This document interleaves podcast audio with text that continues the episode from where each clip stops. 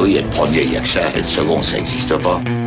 Fais pas chier ou je te ferai une guerre comme t'en as jamais vu. Go ahead. Quand les types de 130 kilos disent certaines choses, ceux de 60 kilos les écoutent. Make my day. Vous savez mon nom, j'ignore le vôtre. Qui êtes-vous?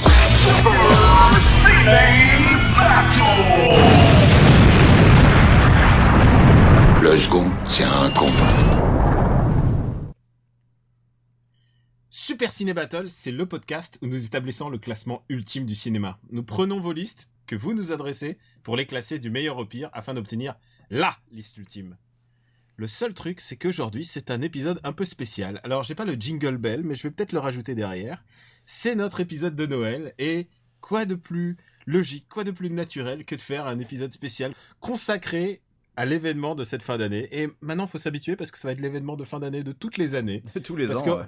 On va en prendre pendant, on va en prendre pour ad vitam aeternam, ad nauseam. Donc, on a décidé de faire un épisode qu'on avait intitulé Super Star Wars Battle, qui est uniquement consacré au classement de tous les films Star Wars. Donc là, c'est pas la peine de nous envoyer des listes. On a la liste. On connaît, on connaît les films qui sont sortis jusqu'à maintenant.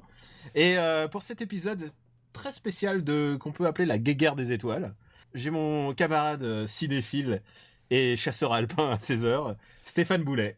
Bonjour Daniel, bonjour tout le monde. Eh bien oui, Star Wars, comme tu l'as dit, voilà, c'est, euh, on va en bouffer. Et s'il faut, peut-être que ce, ce podcast euh, subira au fil des années des, des ajouts. Tu vois, on va revenir chaque année réenregistrer pour le film de l'année. On va voir pour le reclasser. Peut-être que ça peut être une idée euh, à suivre. Et voilà. Et tu n'as pas tout à fait tort, puisque il était temps de faire ce podcast maintenant, parce qu'on ne sait pas, ça se trouve, d'ici deux ans, il y a encore deux autres, trois autres films. Ça va être une espèce de d'hydre à cette tête. Donc, euh, Ouais, c'est, bah, la, la- la logique Marvel va s'appliquer à, à Star Wars, tout simplement. Euh, voilà. Marvel, ils en sont à 2 à 3 par an, hein, donc euh, j'espère que ça sera pas ça avec Star Wars. Bah, et on n'est pas à l'abri parce qu'entre les canons et les spin-offs et les trucs comme ça, enfin voilà, il y a tout un champ des possibles qui, Ouais, qui, c'est qui vrai, arrive à nous. Et le, le champ des possibles s'étend, puisque nous avons fait venir un invité spécial, l'autre euh, l'autre tête pensante du Robotics Podcast Universe, à savoir Benjamin François, alias Quix, situé dans sa, dans sa base de l'étoile noire à Los Angeles. Tout à fait. Avec euh, l'empereur, euh, qui va bientôt prendre euh, le pouvoir dans quelques semaines. Pour l'instant, il est sénateur. C'est le sénateur. Le... Mais il sera, il sera bientôt nommé, euh, nommé empereur par Jar Jar Binks, tu vas voir. sénateur Trump pour l'instant. Ouais. eh bien, bonjour Daniel, bonjour Stéphane, bonjour les auditeurs de Super Ciné Battle. Je suis ravi d'être parmi vous pour parler de Guéguerre des étoiles. Cet épisode un peu spécial de fin d'année, et on s'est dit euh, voilà, pour pour nos auditeurs, pour nos fidèles auditeurs, on va faire l'impossible puisque c'est des films qui s'étendent sur plusieurs décennies, donc euh, normalement qui sont pas appelés à se rencontrer. Et là, on va faire le clash ultime. Ouais, surtout que le Clash Ultime, on s'attaque quand même à, à peut-être le plus gros doudou transitionnel de notre génération. Euh, voilà, donc euh, attention, il, il risque d'y avoir des morts. Et de plusieurs générations, parce que figure-toi qu'il y a quand même des générations qui aiment les épisodes dits, dits de préquels. Et euh, on, va voir si on, leur donne, on va voir si on leur donne raison ou qu'on déchire leur doudou. Et, euh, et les larmes ne sont pas, ne sont pas à exclure. On est, on est prêt. Pour vous dire, on va juste les faire par ordre de sortie. Quoi. On va pas Ouais, prendre la chronologie. Voilà, on s'était posé la question, mais effectivement, elle prend dans l'ordre de sortie. Puis en plus, comme ça, ça permet de garder euh, eh ben, Rogue One pour la fin. Le suspense, quel est notre Voilà. verdict vrai, sur Rogue One? c'est vrai car Rogue One sera dans le classement, c'est ça l'important. Je pense qu'il n'est pas inutile de préciser qu'on va aussi traiter le Star Wars Holiday Special ainsi que les deux téléfilms sur les Ewoks, puisque ces trois œuvres sont sorties au cinéma en Europe. Même Ouais. si euh, aux États-Unis c'était des téléfilms, mais euh, il y a eu des sorties cinéma, donc on a décidé de les intégrer.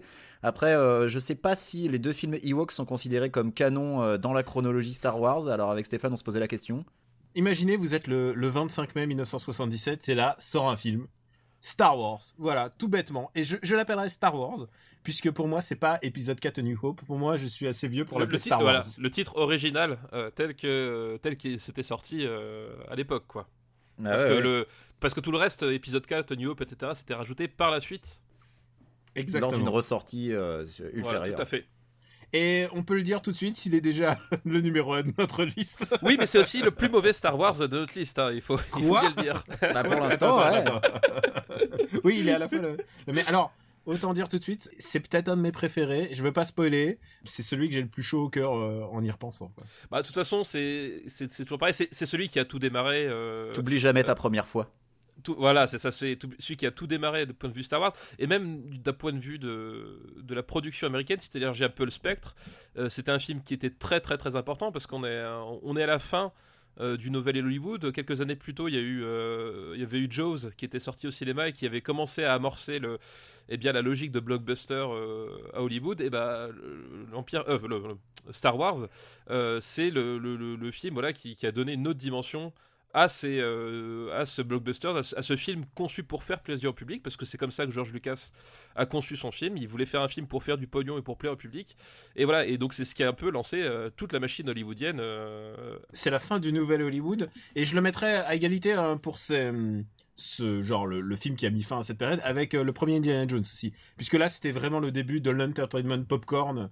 Il y a, il y a vraiment, il y avait pas ce genre de, de ciné aussi à la fois et populaire et film d'action. Enfin vraiment c'était une toute, c'était quelque chose de complètement nouveau. Bah, ils ont ouvert la brèche, ils ont, Ouais. ils ont clairement ouvert la brèche. Et, euh, et d'ailleurs, même d'un point de vue science-fiction, enfin, ça, ça a mis la, bla- la barre en termes de production value euh, à un niveau que, qui, était, qui était difficilement atteignable. D'ailleurs, tu regardes euh, beaucoup de, de rip-off qui ont été faits dans les années qui ont suivi, en 78, 79, etc., où les mecs essayaient de faire du Star Wars et tu voyais que euh, globalement, d'un point de vue, même d'un point de vue visuel, d'un point de vue des effets spéciaux, etc., les types, ils avaient, ils avaient changé le paradigme. Même Sam Kukai, hein, tu vois, ils essayaient de refaire Star Wars, mais c'était pas possible, quoi. C'est pas parce que tu fous un robot, un homme singe et tout ça que t'arrives à faire. Oui, euh, que ça marche, oui. c'est- Ils ont rajouté le kung-fu, mais ça, c'était 30 ans avant George Lucas. Faut qu'on rappelle qu'à l'époque, le studio euh, qui avait financé Star Wars, c'était United Artists, et faut quand même qu'on rappelle qu'il n'en voulait pas. Mais Euh, personne n'en voulait un de ce film. hein. Voilà, que Lucas avait réussi à, à gérer un deal de deux films avec American Graffiti, qui est celui que les studios voulaient, et euh, Ouais, son espèce de, de, de space opéra euh, qui était plus ou moins adapté de Flash Gordon à l'origine, et que c'est comme ça qu'il a réussi à bah, déjà à pousser le développement de Star Wars. Euh, c'est comme ça qu'il a réussi à se garder tous les droits sur le merchandising parce que, pareil, le studio ne croyait pas au succès du truc. Euh, ça a été, euh, ça a été mine de rien le- le- un film qui a, qui a profondément bouleversé la manière dont on concevait un film également Ouais. parce que c'est un film qui a été conçu pour qu'il y ait du merchandising autour, ce qui Oui, était un truc bah, qui était c'est- ouais, c'est- tout à fait. pas forcément aussi courant à ah. C'est ce que dis, c'est c'est vraiment le blockbuster au sens moderne, c'est-à-dire que euh, c'était fait pour faire du pognon. Enfin, c'était vraiment ce que voulait Lucas avec ce film-là, parce qu'il faut rappeler que George Lucas, lui, euh, ce qu'il voulait, c'était être un réalisateur de films expérimental. C'était ça son, son trip. hein. Il avait fait THX, euh, THX quelques années auparavant, et comme ça marchait pas, etc., et qu'il il voyait qu'il était dans une espèce d'impasse financière, il pouvait pas créer les films qu'il voulait. Il s'est dit, bah, je vais faire un truc qui va rapporter du pognon. Après, je serai tranquille, je pourrais faire mes films à moi expérimentaux. Bon, on connaît la suite de l'histoire, ça pas... Ouais, s'est pas passé comme ça, mais c'était c'était l'origine quoi. C'était vraiment ça. C'était voilà, euh, euh, qu'est-ce que je fais pour cette Amérique qui sort du traumatisme du Vietnam? Qu'est-ce que je peux faire comme film qui fait que les gens vont accrocher et vont dépenser du pognon, euh, voilà, à travers différents trucs, à travers le merchandising, à travers la- les places de cinéma, etc., etc.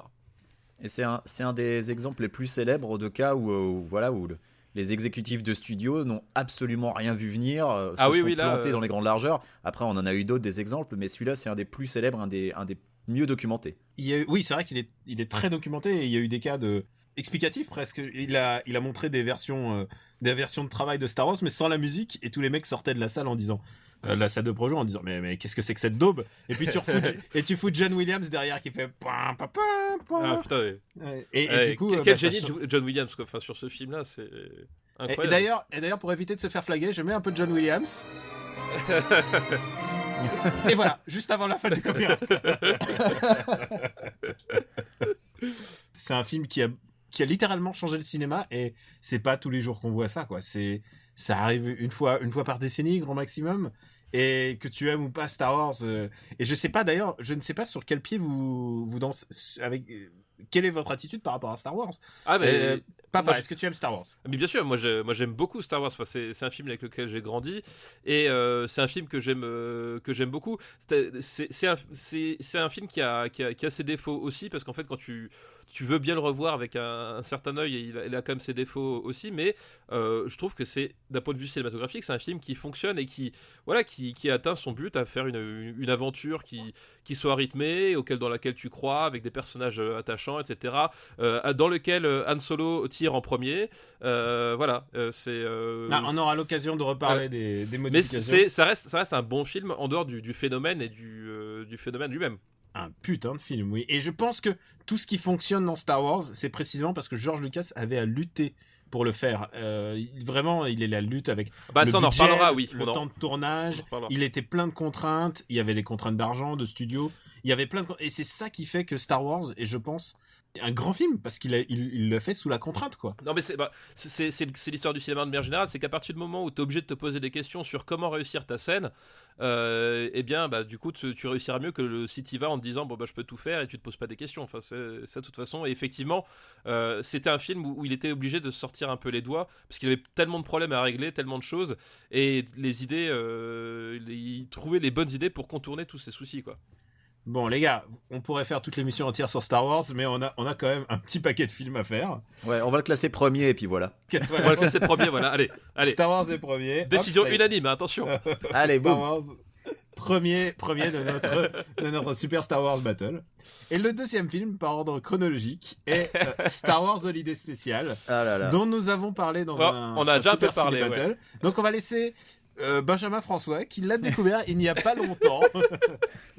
Et qui l'a vécu pas comme la manière peut-être comme il le faudrait, c'est-à-dire avec des potes en se bourrant la gueule, ou, euh, ou peut-être avec des drinking games, à chaque fois que t'entends un Wookie, tu, tu te bourres la gueule. Ah putain, mais euh, si tu fais ça, t'es mort dès la cinquième minute, Oui. sans déconner. Oui, oui. il, et- il a vu, il a vu sobre et tout seul. Voilà. Je l'ai vu, voilà. Alors, bon. le prix de l'amitié est, est- voilà. Et tu, mais tu l'as, tu l'as live tweeté un petit peu, et donc, donc c'est un peu, c'est un peu une version moderne. C'est version drinking moderne de drinking game. De, tu as partagé, tu as partagé ton, ta vie là-dessus. Allez, le, vas-y. li- dis- le live tweet, c'est un. Le live tweet, c'est un peu le désespoir du gars qui aurait vraiment aimé regarder le truc avec des amis, avec des bières, mais euh, qui était tout seul pour le regarder. Donc oui, je me suis infligé cette chose euh, à cause de vous. Hein. Bon, déjà, vous m'avez vendu Lumpy avec euh, l'épisode Super Ciné Battle.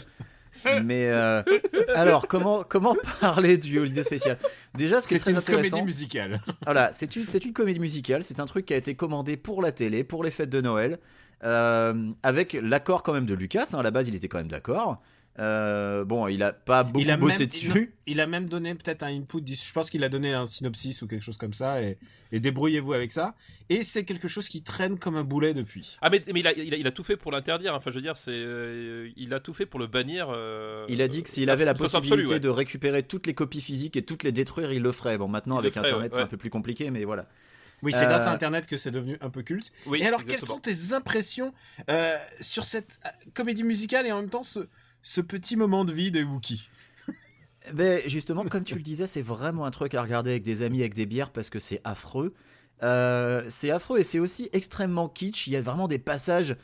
Il y a un passage, il y a un clip de Jefferson. Enfin, c'est pas Jefferson Airplane, c'est Jefferson Starship. C'est le, le, le groupe qu'ils ont fondé après Jefferson Airplane. Ce passage-là, j'ai bien aimé parce que j'aimais bien la chanson et je me dis.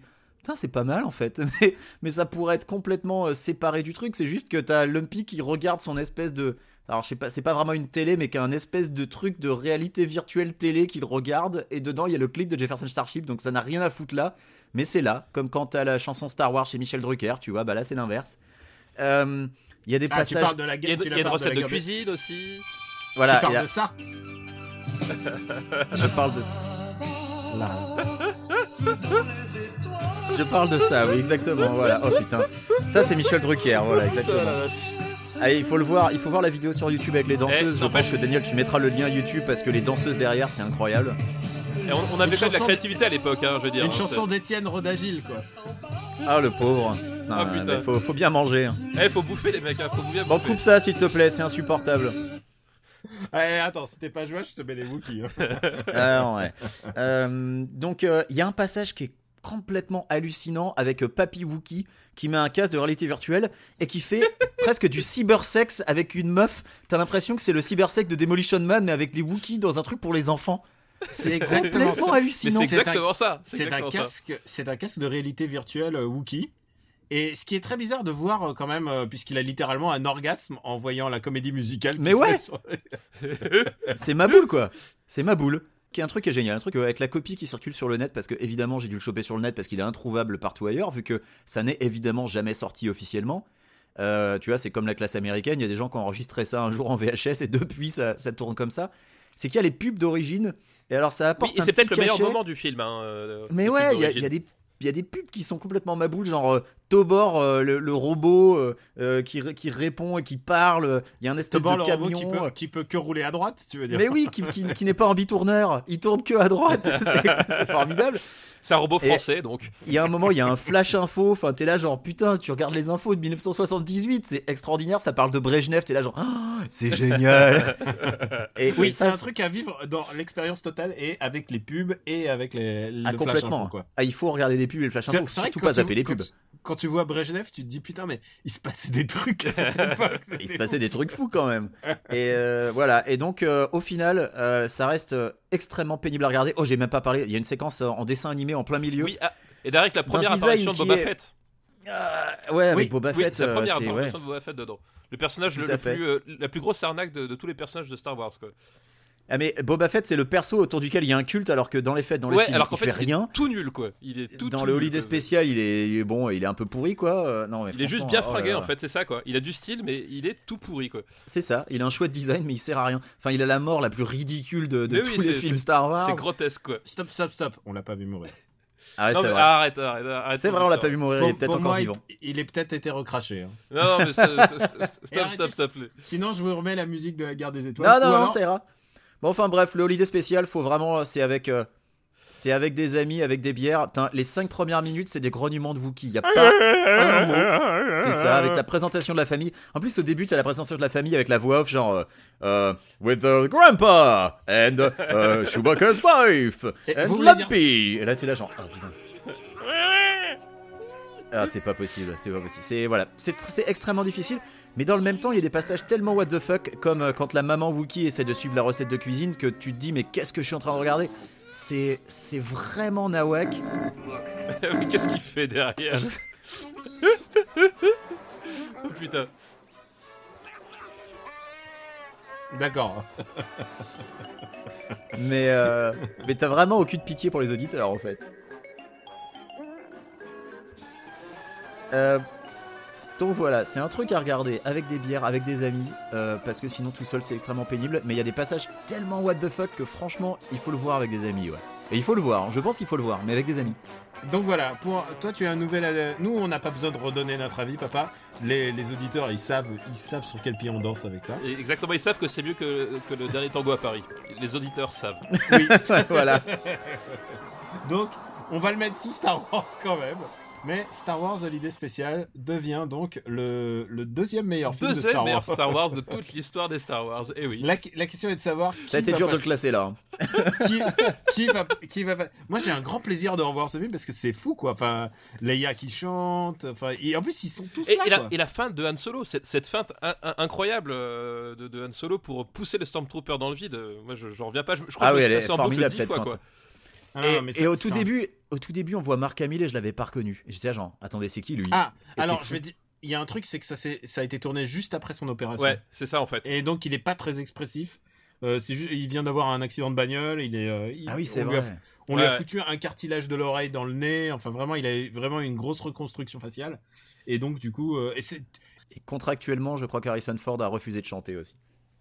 Euh, ouais mais bon il était là et Harrison Ford il est content de toucher son chèque aussi tu vois. Je sais pas s'il est si content que ça en fait, mais Euh, on va passer au film suivant qui est Empire Strike Back.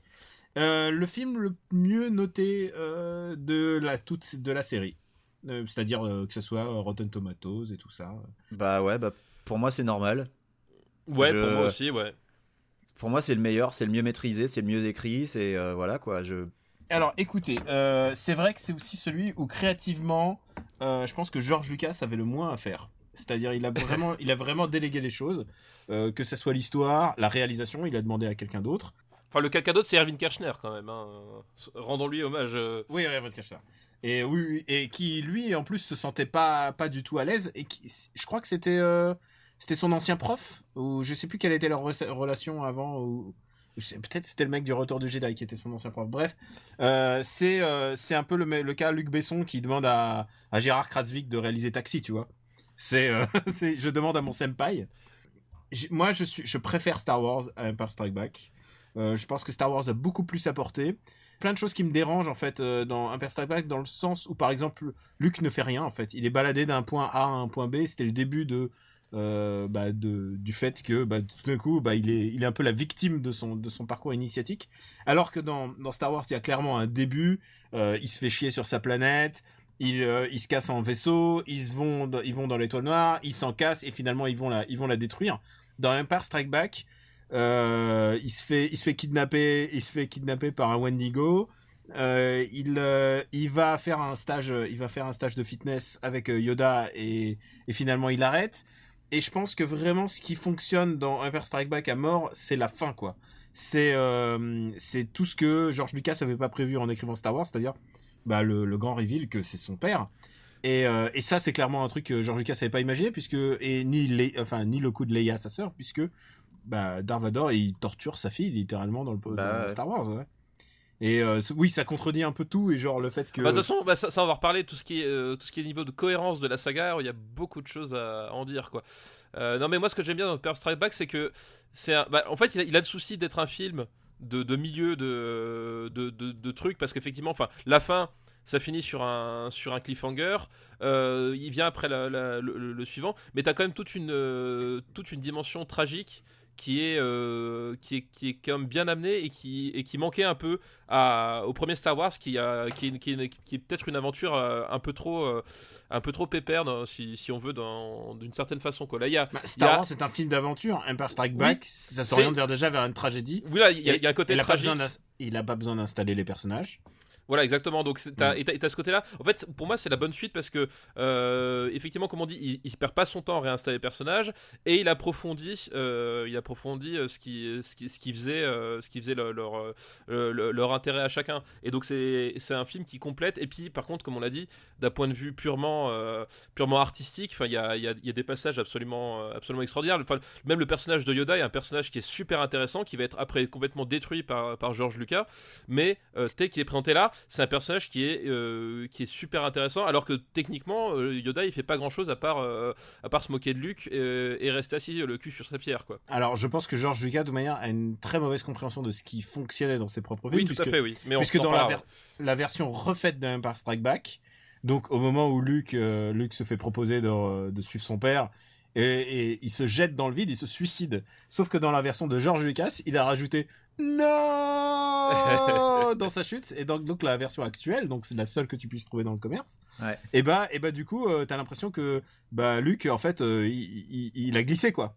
Ah Bah ça c'est, mais non mais c'est, c'est, c'est- c'est tout, c'est, c'est tout George Lucas résumé. Il y a rien de plus bouleversant qu'un mec, qu'un héros qui choisit la mort, qui choisit la mort et pas De toute façon, pour les, pour les films de l'ancienne trilogie, il faut qu'on recommande les versions despecialized en fait. Achetez Ah bah les oui, Blu-ray. Oui. et ensuite vous avez légalement le droit de récupérer les versions, bah, pas vraiment, mais récupérer les versions despecialized, donc qui sont des versions qui ont été refaites par des fans euh, des films tels qu'ils sont sortis au cinéma à l'origine. euh, et dans la meilleure qualité possible. Donc les gars, ils sont partis des sources Blu-ray, euh, DVD. Enfin, ils ont fait tout ce qu'ils ont Euh, pu je parce crois qu'ils ils sont partis du laserdisc même, tu vois. C'est le laserdisc, ouais, la ouais, version la ils ont- plus pure. ouais. ou même de la péloche des fois sur certaines scènes. Enfin, ils ont récupéré tout ce qu'ils pouvaient pour faire la version la plus propre possible et la plus proche de ce qui est sorti au cinéma parce que la version sortie au cinéma est complètement introuvable à l'heure actuelle vu que Lucas adore refaire ses films, adore changer ses films et que voilà, si euh, demain euh, t'achètes, alors on en parlera lors du retour du Jedi, mais voilà, t'achètes euh, le- l'Empire contre-attaque en Blu-ray et t'as ce, ce nom qui a été rajouté de nulle part. Et puis dans le Jedi, il a fait un truc encore pire, mais ça on en parlera après. Ouais, on en parlera après. Ouais. Et Laserdisc, c'est exactement la version cinéma? Ouais. Mais Sa place est dans un musée maintenant. D'accord. je préférais toujours Star Wars à Empire Strike Back. Parce Eh qu'il ben- a créé quelque chose. Oui, parce que t'as le choc initial, mais, mais en tant que film, Il a euh, créé l'Empire, contre-attaque est, est, je pense, un, un meilleur film que, que Star Wars. Il est visuellement plus intéressant et alors il y a un truc qu'on ne peut pas enlever, c'est euh, les punchlines. Il, il est vraiment beaucoup plus Ah oui, mémorable. Attends, le, le je sais. Putain, mais. I know. Et c'est comme ça que j'ai conquis ma femme. hein. Je sais. Ah ouais? Non, Tu déconnes. J'aurais bien aimé. Avec des punchlines. Putain, Larissa Mais- Ford de la Haute-Savoie là. non, mais franchement, mais c'est- cette punch- en plus, et c'est là qui est génial, c'est que euh, cette punchline, elle a improvisé. Et c'est- alors, Harrison Ford, dans les improvisations à cette époque-là, on pourrait en faire des, des- des tonnes parce que c'était un vrai génie. Et, et c'est c'est un, c'est un mec qui avait compris 200% son personnage. C'est-à-dire que, évidemment, que Han Solo, il va dire je sais et pas je t'aime. Évidemment. Évidemment. Et, justement, le script, bah, c'était imposé par, euh, par George Lucas, et signé, euh, adoubé par George Lucas. Bah, c'est lui qui s'est concerté avec Kirchner et a dit laisse-moi improviser. Et au bout de genre, je crois que c'était la septième prise, il a fait laisse-moi improviser. Et là, il a fait je sais. Et là, Voilà, une, une... Et voilà. ça c'est une putain de réplique de cinéma. et voilà, de et, c'est- légende, et- un vrai moment de cinéma. Quoi. Enfin voilà, c'est l'évidence. Ouais, tu peux pas nier en fait que Empire Strike Back te prend un peu le cœur euh, à certains moments, quoi. Genre- Exactement. Et ouais, ouais, écoute, bon, je suis d'accord que je suis des.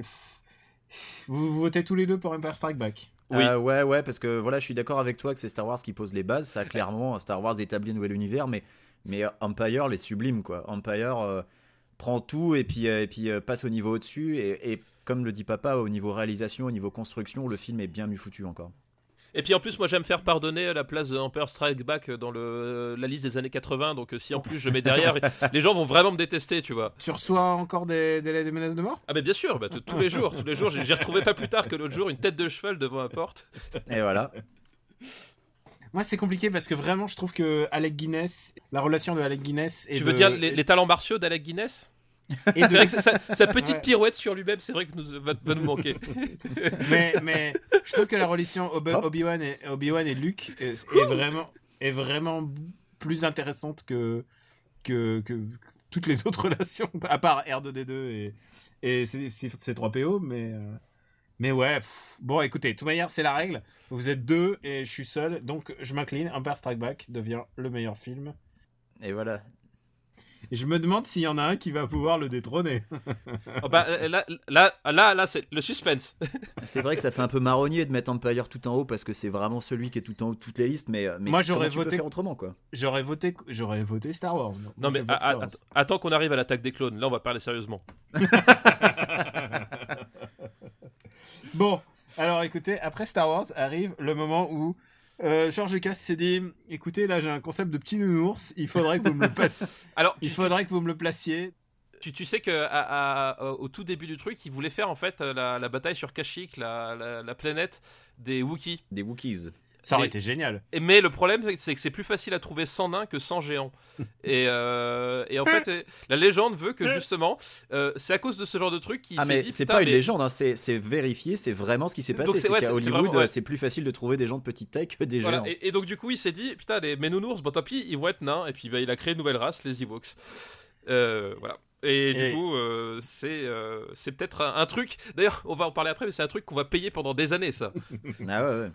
Alors, c'est le problème, c'est que plein de gens détestent les Ewoks en fait. Euh, C'est-à-dire, tu les aimes quand t'es petit, tu les aimes. euh, Non, mais oh, c'est sont mignons et tout ça. Je mais les aimais fait, quand ils sont petits, mais en fait, euh, Quand après, t'es euh, enfant, ça passe les Ewoks. Moi, je me rappelle que j'aimais bien les Ewoks, je voyais pas le problème. Et puis depuis, j'ai revu le film avec des Non, mais ça, et c'est vrai que c'est plus dur. C'est c'est vrai que quand, quand tu dis putain l'empire intergalactique, les, les mecs ils ont mis à, à terre des, des centaines de milliers de planètes, ils sont ils, ils sont démantelés par euh, des, des, des ours nains euh, qui se battent avec, Avec, des, lance-pierres. et, et des Ah ouais. lance-pierres. Tu fais waouh quand même. vous êtes méchants parce que ces petits ours nains, c'est sous ceux qui ont sauvé l'univers, je vous rappelle. C'est vrai. Et alors moi, moi, je vais vous dire, à la fois, je, suis, je les trouve mignons et à la fois, ils me foutent les putains de boules, quoi. Ils me foutent les boules parce qu'on Ils sont on, anthropophages, c'est con. En on plus. oublie qu'ils sont cannibales. Mais oui. Ouais. Ah, ils sont pas cannibales, ils sont anthropophages parce qu'ils mangent ouais. des hommes, ils ne se mangent Ils pas entre eux.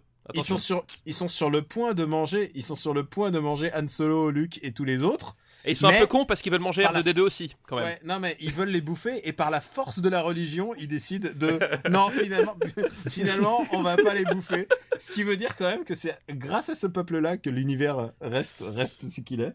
Puis rappelons-le que ça se passe euh, il y a dans une galaxie il y a très très longtemps. Oui, il y a Oui, très très oui. longtemps. C'est notre c'est notre passé. Nous, on Euh, serait, on serait peut-être pas là sans les Ewoks. Mais par contre, il y a un truc quand même euh, sur le retour du Jedi, c'est que la, la bataille spatiale, euh, elle est vraiment mortelle. Alors le problème, c'est que c'est une redite de ce que, du premier. Le premier, ouais. Donc ça, Mm. c'est un gros souci, mais en, termes de, de mise en scène, d'échelle euh, et tout, je, je- je trouve qu'elle est extraordinaire. Puis en termes de musique, putain, la, la musique euh, des séquences spatiales sur la, sur la dernière heure quasiment, parce que ça, ça- la, la bataille finale, elle, elle dure super longtemps en fait. Euh, c'est- moi, c'est peut-être mon passage musical préféré de tout Star Wars, c'est les, les musiques des combats dans l'espace dans le retour du Jedi. Et à chaque fois, ça me fout les, Alors ça me fout les Et chips, puis, quoi. La, la scène, la scène de poursuite sur Andorre avec les motos volantes, euh, avec les mecs de l'Empire, est quand même assez pas mal aussi. Enfin, elle, elle, oui, elle oui, envoie ça, quand même. ça a de la gueule. Alors chacun a son petit truc préféré. Moi, c'est la scène d'ouverture. Je pense que en termes de, ce qui est intéressant, c'est quand il y a du conflit et que c'est pas gagné, c'est que c'est pas gagné d'office. Et là, on voit quand même Leia esclave. On voit Han Solo qui est dans la glace. Figurez-vous qu'il était d'ailleurs dans la glace parce que en Dans fait, la on- carbonite. dans la Carbonite. Carbonite parce que parce qu'en fait, euh, il avait pas signé pour trois films, il avait signé pour deux films. Oui, il savait pas comment il- faire, ouais. Ils l'ont foutu dans la carbonite et dans le doute, celui-là, il aurait pu le, tu vois, le tuer, le tuer vite fait. Et là, du coup, ça permettait de, de re-signer un contrat derrière. Mais Ford voulait que Solo meure, hein, donc. euh, Ford voulait que Solo mort au milieu du de Retour de Jedi, ce qui aurait été extraordinaire. Genre là, ouais, là ils avaient gagné. ça aurait de la gueule, ouais. Oui, parce Mhm. qu'en plus, c'est ça qui est con, c'est que c'est la dernière bataille, le moment le plus tragique, le moment le plus important. Bah, en fait, il y a aucun héros qui, qui perd la vie. Enfin, genre, le côté tragique euh, fonctionne pas autant que c'est qu'il faudrait. quoi. Oui. Et attention, on va, on va être très clair. Anakin n'est pas un héros. Alors, Euh, non. Oui. tu, est viens de prononcer le mot magique. Donc, euh, on parlait donc du massacre qu'a opéré Lucas sur ses éditions euh, récentes.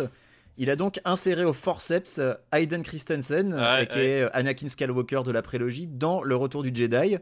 Ce qui est absolument inadmissible, parce que déjà à la base, euh, il ressemble pas du tout à ça quand il meurt, Anakin Skywalker. Et, euh, Avec un autre acteur. et voilà, et c'est, il Non, a surtout- complètement zappé surtout- un autre acteur pour mettre Anakin jeune, Alors- ce qui est débile. Et ce qui est débile, c'est qu'en plus, Luke ne sait pas à quoi il ressemble, quoi. Enfin, il le voit, il fait tiens, c'est qui ce jeune-là? Enfin, ça n'a aucun sens. Non mais surtout qu'en plus, Dark Vador, il y a, y, a, y a toute une, enfin, c'est tout un, comment s'appelle, toute une, une, une histoire autour de ce personnage parce que euh, sous le costume, c'est David Prose qui est un bodybuilder, mais la voix c'est James Earl Jones. Et au Ouais. moment où, euh, à la fin, dans, dans le Retour du Jedi, quand ils, ils, re- ils enlèvent le masque, euh, bah, c'est ni, ni l'un ni l'autre. C'est C'est Jabba. c'est. Non, je sais plus comment il s'appelle cet acteur. C'était qui qui faisait Dark Vador qui fait... C'est un, un troisième acteur. Je me rappelle plus son. Ah, moi, je connais que les deux premiers, tu vois. Ouais, euh, pareil, euh, le- je, je savais les deux autres, mais alors celui-là, Ouais, attends, je vais te le trouver. C'est Sébastien Shaw, voilà. Qui, Ah euh, c'est Sébastien Shaw qui, qui finalement fait le visage de Dark Vador au dernier moment. Euh, pourquoi? Parce que tout simplement Sébastien Shaw, eh ben, il est pas noir et puis il est pas bodybuilder et c'est un acteur qui avait une carrière plus importante et que du coup ça le faisait mieux. Et donc du coup, t'as tout un bordel autour de, euh, de, de- de ce personnage de Dark Vador où finalement George Lucas il, il refuse à, à David Prose qui a porté le personnage, qui a apporté toute sa- son incarnation physique, euh, de montrer son visage au dernier moment. Tu vois, c'était déjà en soi un, un petit message de connard quoi. Faut, faut dire ce qui est. Ah ouais, complètement. À chaque fois qu'il y a quelque chose qui tourne pas rond dans ces films, je me dis c'est parce que c'est Georges Lucas qui c'est pas dedans. Et en même temps, parfois tu te demandes est-ce qu'il aurait bien fait de revendre le bébé avant ou, ou tu sais pas. Écoute, le retour de Jedi, euh, le retour de Jedi, c'est un. J'en ai des bons souvenirs parce que moi j'avais le, le disque vinyle. Non mais il y, a- y des très bons j'avais- moments. j'avais- Euh, je crois que le Retour du Jedi est d'abord mon premier euh, Star Wars que j'ai vu en salle. Euh, je crois pas que j'ai peut-être un mini souvenir de Empire Strike Back quand j'étais petit, mais ouais, je crois que Retour du Jedi c'est le premier dont je suis sûr à être- avoir vu en salle. Et euh, je sais pas vous euh, si vous étiez assez vieux ou pas. Non, euh, moi, Jedi, j'avais 3 ans, donc c'est mort. Moi, j'a- j'allais pas les voir au, au cinéma. Enfin, moi, j'ai- je les ai découverts euh, à la télé, en VHS et compagnie. Mais j'ai. j'ai, euh, Pareil. Je les Quand ai je les ai vus au cinéma, c'était- en 97. Et euh, voilà. C'était pas beau à 97, voir. On sait tous ce qu'il s'est passé. C'était ce- celui où il a rajouté euh, Jabba. L'édition euh, spéciale, ouais. ouais. Ah ouais. putain mais quel- Première édition spéciale parce qu'il les a refaites pour les DVD, il les a refaites pour les Blu-ray. Enfin, voilà quoi. C'est première. euh, pro- pro- Enfin non, pas première parce que le... déjà le premier Star Wars avait été- déjà été modifié dès 78 ou 79, je sais plus. Mm. Bah, pour rajouter par Lucas. 4. Pour rajouter épisode 4, faire 2 trois trucs. Euh, voilà, enfin c'était euh, mais c'était la première grosse édition spéciale on va dire 97. Bon bah écoutez, euh, sans grande surprise, il va être sous Star Wars. Ouais. Euh, oui, il va quand même être Holiday spécial, quand même, faut pas déconner. ouais, faut pas déconner non plus quoi. Return of the Jedi devient le troisième meilleur film euh, Star Wars de tous les temps.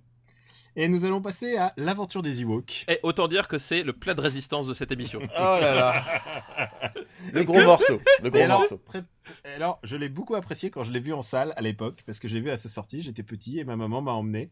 Et, et c'était, c'était un bon divertissement. Et en fait, à l'époque, moi, je sais, je vois un petit enfant et, et un, un petit garçon et une petite fille. Bah, tu un petit t'identifies. Non, mais un petit blond. Un Surtout petit la blond, petite et- fille. Et je me dis, merde, merde, en fait, c'est les origines de. C'est Luke et Leia, en fait. Et je croyais vraiment que c'était Luke et Leia, et beaucoup de gens l'ont cru à l'époque. Mais, mais, mais t'as, t'as un, t'as un paradoxe qui, je pense, est parfaitement volontaire au niveau de, de l'acteur qui joue Hmm. le, Le garçon. Le, garçon qui a vraiment des faux airs euh, de Luc euh, jeune. Et je pense que c'est clairement fait exprès. euh, vas-y que je t'embrouille, quoi. Je pense que c'est, assumé. Ouais, c'est- oui, et en plus, c'est écrit par George Lucas. Faut expliquer, c'est un téléfilm, il est, il est passé à la télé en, Aux États-Unis. Éta- aux États-Unis, mais, euh, mais en France, il est sorti en salle. Donc, ouais, c'est un peu le paradoxe de ce film. Et alors, Quix, toi, tu l'as vu il y a pas longtemps. Alors, moi, autant te le dire tout de suite, je- j'en ai regardé la moitié et après, je l'ai passé en avance rapide. C'est insoutenable. Autant, euh, autant le Holiday Special, euh, tu rigoles tellement c'est kitsch, tellement c'est mauvais, c'est what the fuck. Là, c'est juste chiant. Oh là là, c'est horrible. T'as des Ewoks qui queen pendant tout le film. Avec un petit gamin insupportable, euh, t'as très très peu d'autres acteurs au final. C'est oh là là là là, qu'est-ce que c'est relou. Vraiment, euh, c'est euh, c'est une purge à regarder. C'est c'est ennuyeux. Je te trouve un peu, je te trouve un peu méchant. ah, j'ai détesté, vraiment. Bah, pour que je me le fasse en avance rapide, je te dis, j'ai vraiment pas plu quoi. Autant le, le Special, je suis allé jusqu'au bout. hein. Et il a fini Là, Suicide Squad sans avance rapide, donc tu vois un peu Aussi. le niveau quand même. Alors, tu l'as pas vu, de- comme, comme pour Holiday, euh, Holiday Special, tu ne l'as pas vu de la meilleure manière. Il faut voir en VF, puisque la VF, euh, le film a un narrateur, euh, et c'est Dorothée la narratrice. Putain, eh, en VO, il a pas de Alors, narrateur. En VO, alors, tu alors- regardes, tu vois juste un Ewok qui déambule avec un gamin Et et, c'est surtout- chiant. Et surtout, il y a le, il y a le générique. Oui. On a dit en post-prod, Daniel. Non, non, non, je le mets comme ça, écoutez bien.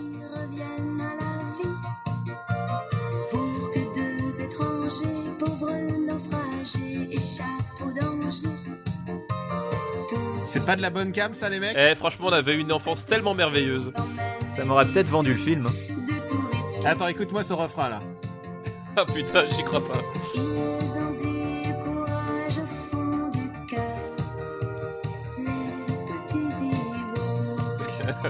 Et, alors- et je tiens Mais alors dire attends, Elle avait pas un fait une truc. chanson qui commence par Sur la planète Endor, personne n'ignore qu'ils Oh sont les oh plus là. forts. Me, lan- me lance pas, Loulou, me lance Mais pas. c'était- alors, c'est- c'était quoi celle-là? C'était pas sur ce film-là? Tu parles de ça, plutôt? Oui, celle-là, ouais.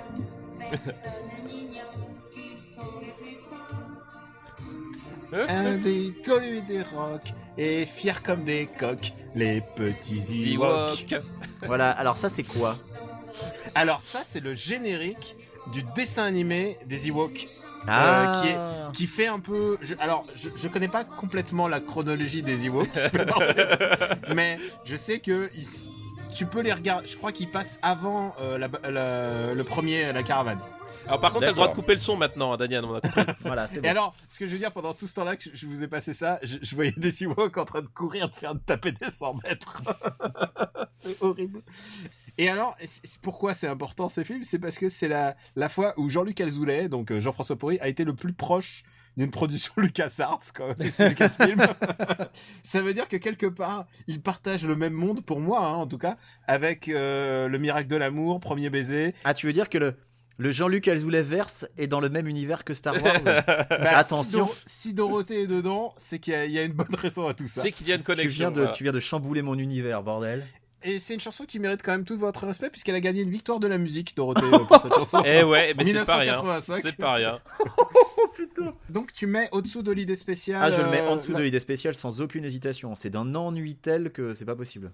Moi je le mets au-dessus du retour du Jedi. Non, je déconne. Non mais qu'est-ce qu'il raconte Qu'est-ce qu'il raconte Qu'est-ce qu'il nous dit?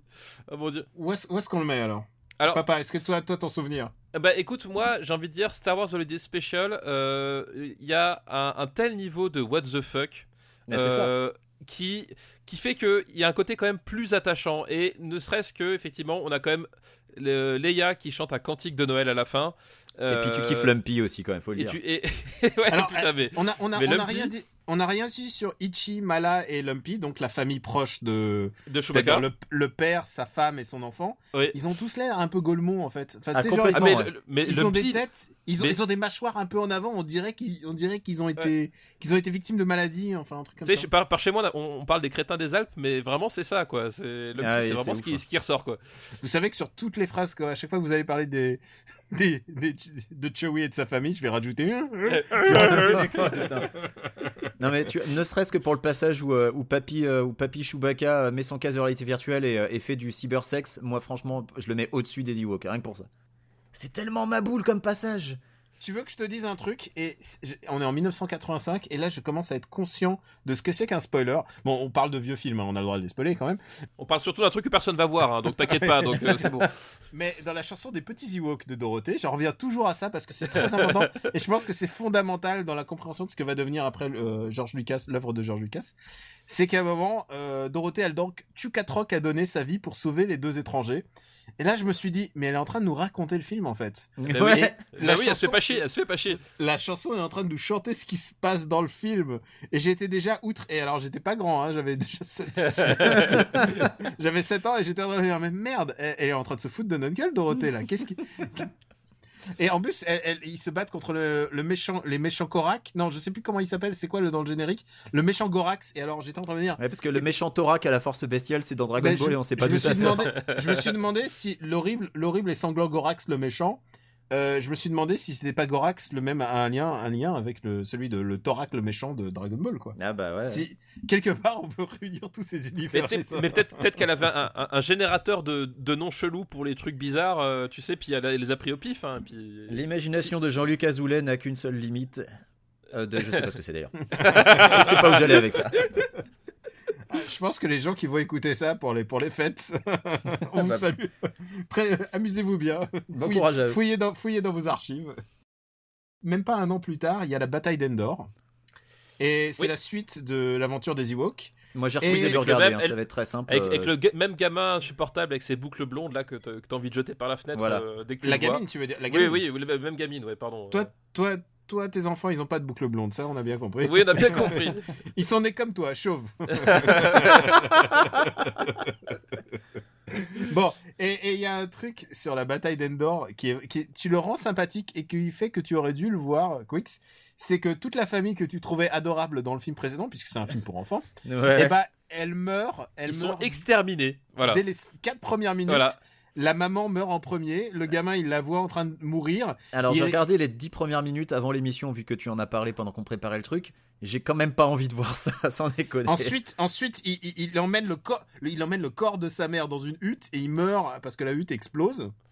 Et ensuite, le père, ensuite, il se fait flinguer. Donc, donc vraiment, la famille se fait exterminer. Genre, Et- et tu les vrai- aimais bien. Et c'est vrai, rien que pour ça, ça vaut le coup. Et puis aussi, moi, moi, ce que j'aime beaucoup dans ce film-là, c'est la, la- la grande méchante euh, qui sort tout droit d'un épisode de XOR. Euh, c'est Ah ouais, complètement, complètement. what the fuck, quoi. Avec, Elle a des gros seins, si je me souviens. mais oui, elle, a son des- elle armure. Elle a des gros seins avec une armure moulée sur ses, sur ses nichons, puis elle a, elle a des pouvoirs magiques complètement pétés. Enfin, c'est, ça n'a Elle a des aucun espèces sens, de, plumes Elle- de corbeaux sur les côtés. euh, Oui, enfin, elle se transforme en corbeau en fait. Elle a le pouvoir de se transformer en corbeau. Ouais. Ce qui est un pouvoir, euh, tu sais quoi, dans le monde magique de Star Wars, ça, me- ça me choque pas.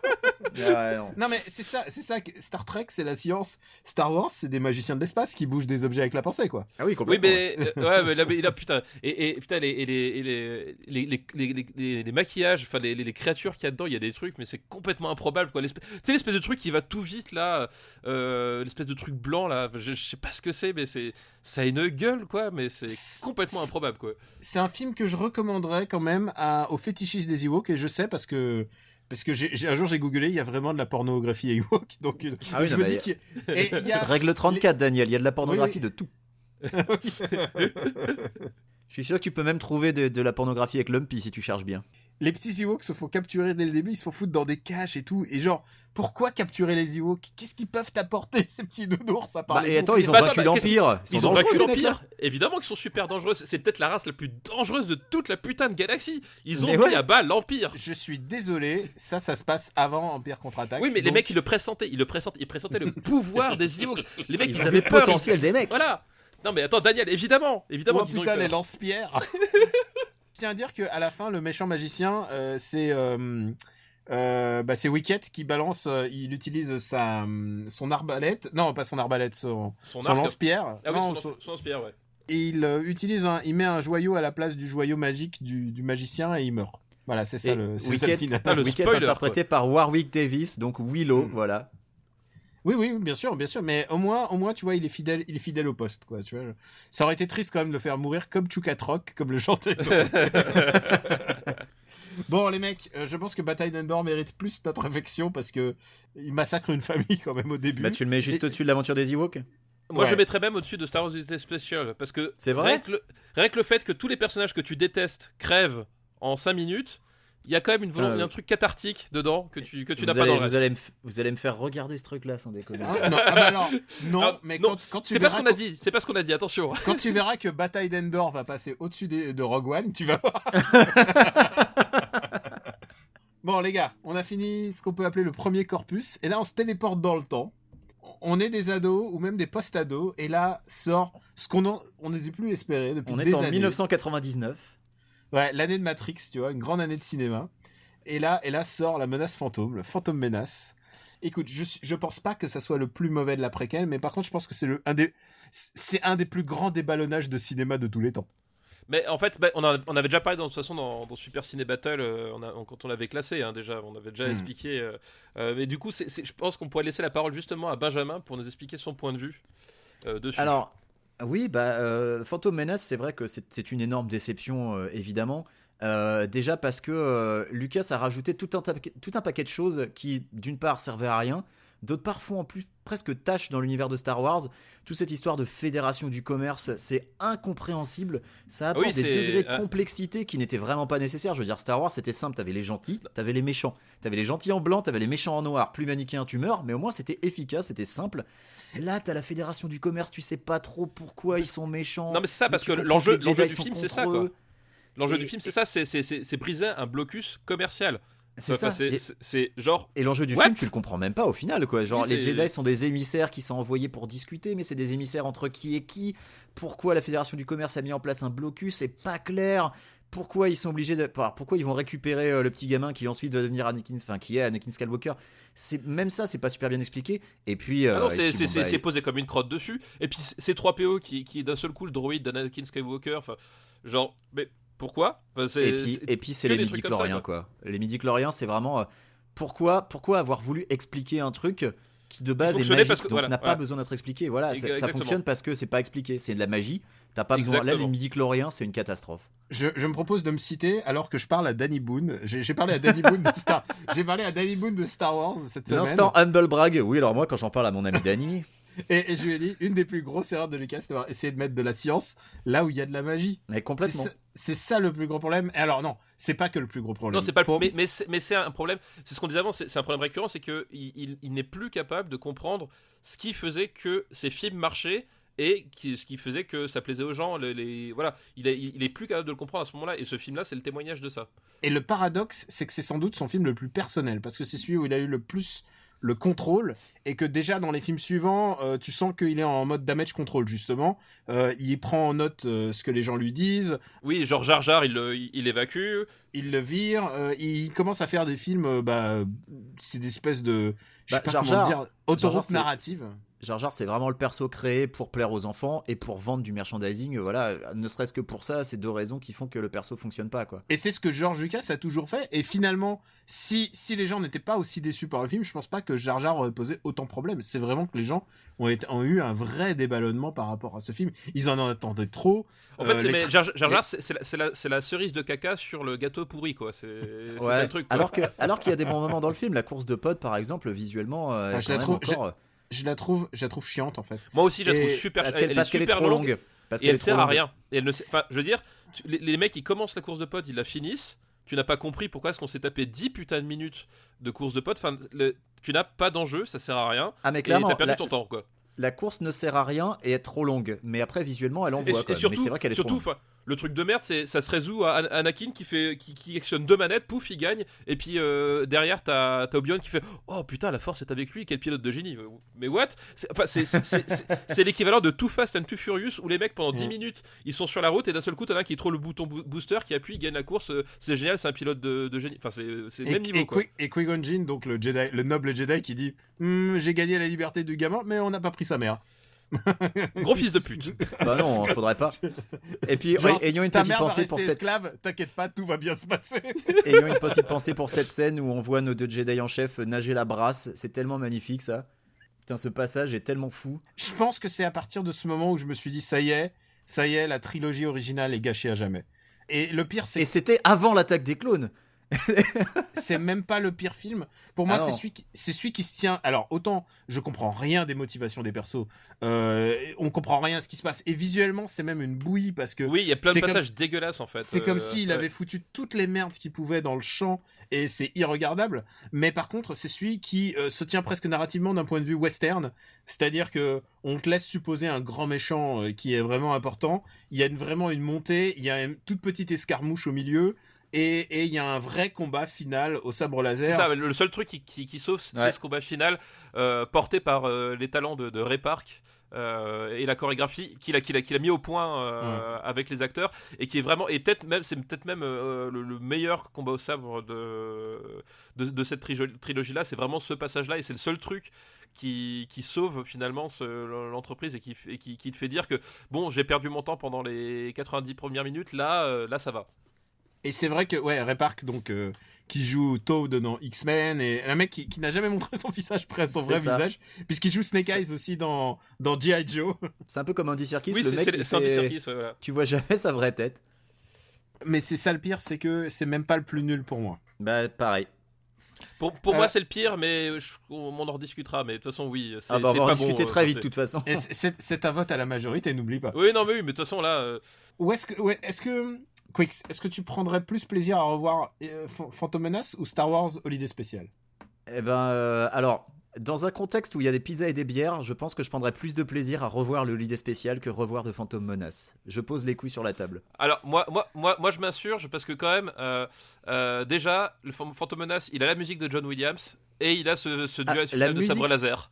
Ah mais la musique Voilà. défonce. Je me rappelle quand on découvrait les trailers. Tu sais, c'était c'était l'époque où les premiers trailers commençaient à arriver sur Internet officiellement. Oui, oui, euh, c'était ouais. Apple qui avait l'exclusivité des trailers. Exactement, Et je le me rappelle. trailer ouais. de Phantom Menace, je me le suis regardé je sais pas combien de fois parce que la musique de John Williams me filait des frissons. C'était incroyable. Il y y a- il y a quand même, enfin, euh, Star Wars The Display, c'est vraiment un, enfin, c'est honnêtement, c'est c'est pas, enfin, faut vraiment être drogué pour, euh, c'est vraiment pas tenable. euh, Enfin voilà, Ph- Phantom Menace, Ah mais je te dis, je suis d'accord, il y a un contexte. Il y a, il y a- y a des potes, des pizzas, des bières et peut-être même Voilà. un peu de drogue. Et je préfère Phantom le Menace, spécial. c'est- nul à chier, mais quand même, enfin. Voilà, même si c'est nul à chier, je ne ferai pas l'affront de le mettre sous. Enfin, personnellement, le mettre sous Wars Holiday Special, ça me semble euh, assez inconcevable. Voilà. Alors, ne serait-ce que pour cette de scène-là bataille de, de, de, de- de baston, quoi. La question est pour nous et et ne repose sur toi et moi, papa. Est-ce qu'on le met au-dessus ou au-dessous de la bataille d'Endor?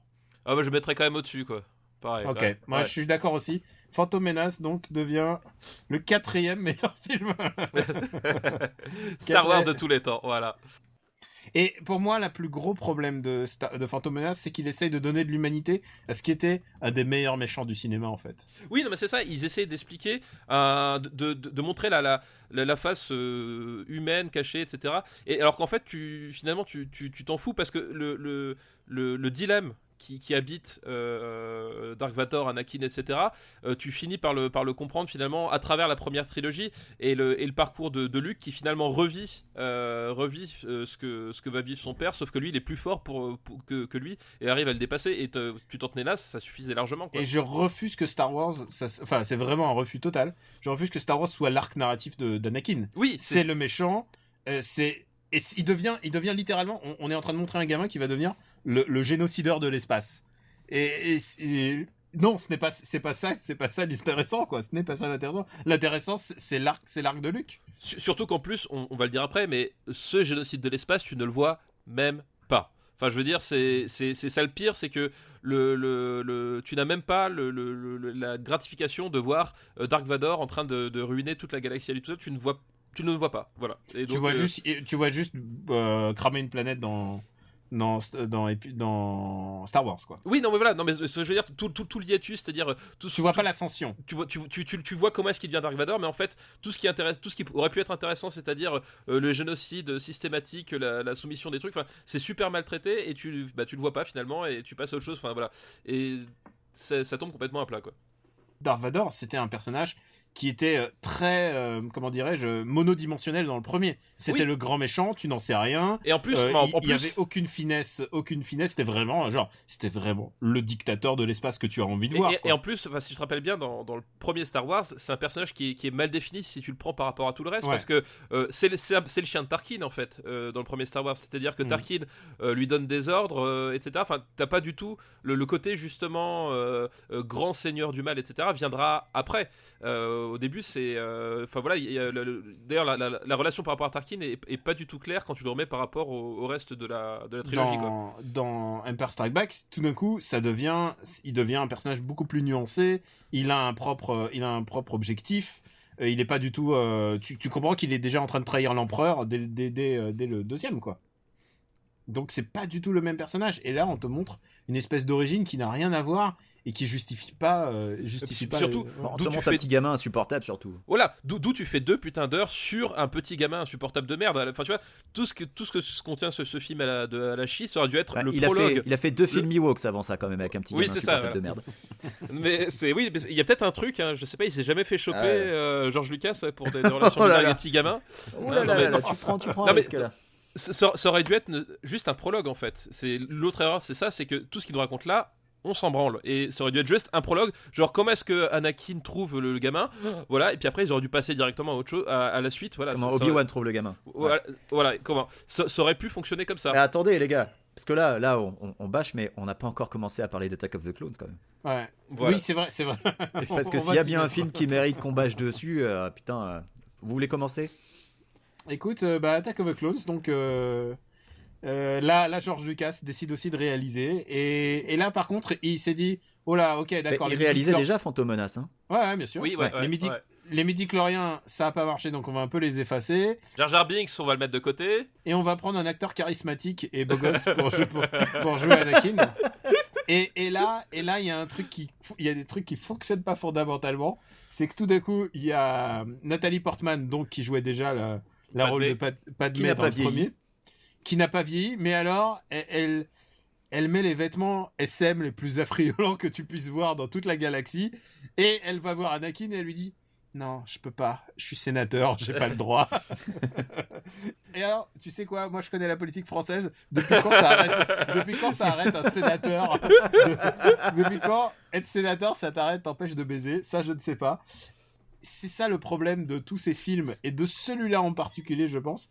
C'est que c'est pas des êtres humains normaux, quoi. Ils, ils parlent, ils sont en train de réciter des monologues devant des fonds verts et des fonds, des trucs qui n'ont aucun sens, quoi. Ça ne fait aucun Mais, sens. Dé- Déjà, Les enfin, courses- c'est c'est l'erreur qu'il avait faite sur le Phantom Menace, c'est-à-dire euh, placer son récit sur des, des- des dimensions politiques dont on n'a rien branlé. Il a reproduit là euh, avec euh, l'ordre des Jedi. Honnêtement, il- tout ce que tout ce que tu t'imaginais sur les Jedi, etc.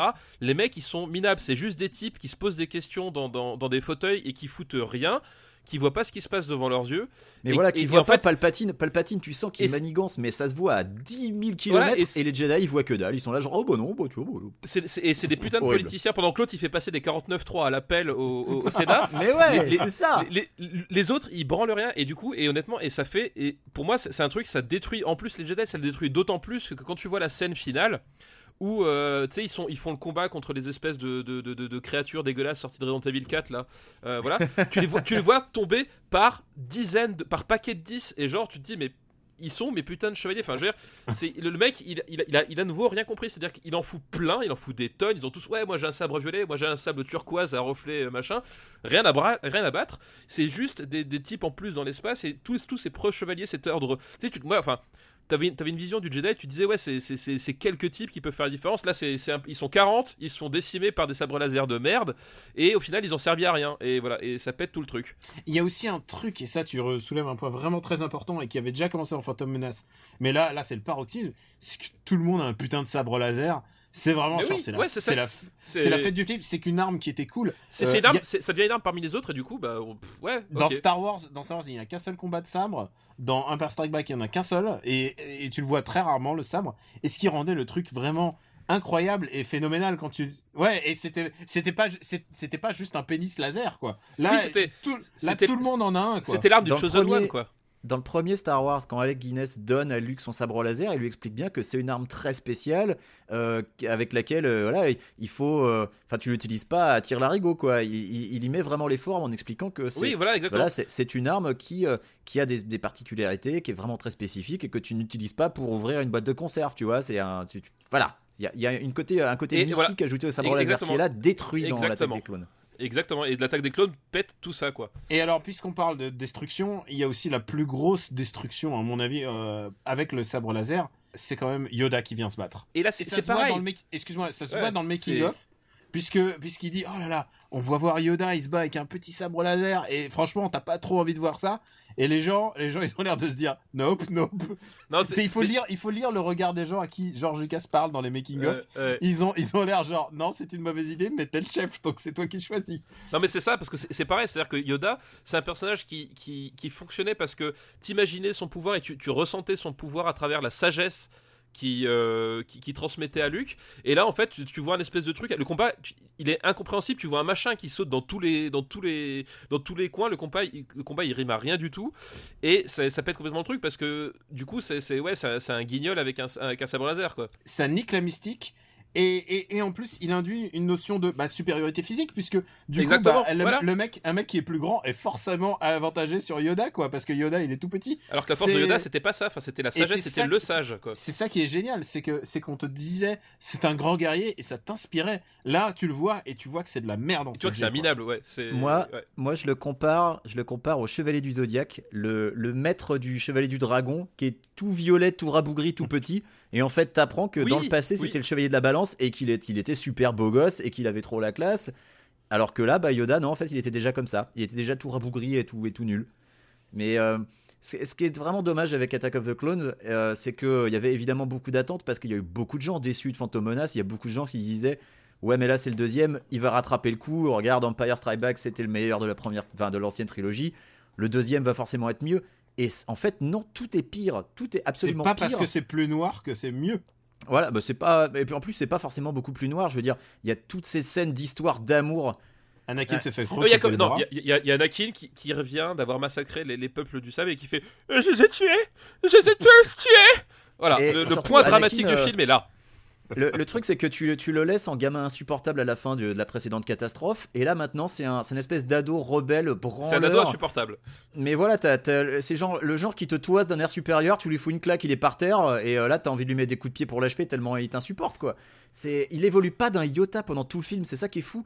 T'es censé assister à, à la progression justement de, de, ce, de cet enfant entre guillemets innocent qui progressivement va devenir méchant et va passer du côté obscur, mais pendant tout le film, il est juste putain d'insupportable et il évolue à peine. Il, y a des, il a des accès de vilainie, genre la scène avec sa mère qui est genre mais consternante, Oui, c'est ouais, horrible. ouais, c'est une connerie, ouais. Et, mais globalement, euh, il est, il- t'as juste envie de lui foutre des claques pendant tout le film. C'est épouvantable. Et là, comme en plus, il n'y a pas d'enfants, c'est que des adultes, on peut voir à quel point George Lucas ne sait pas, ne sait pas écrire les dialogues, ça c'est sûr, mais surtout il ne sait pas diriger. Oui, c'est pas dirigé, ouais. Et c'est pas dirigé. Et pour moi, il y a une des. Je pense. Alors, on n'a pas parlé de notre pire scène de tout Star Wars. Mais pour moi, c'est ce film qui a ma pire scène de Star Wars.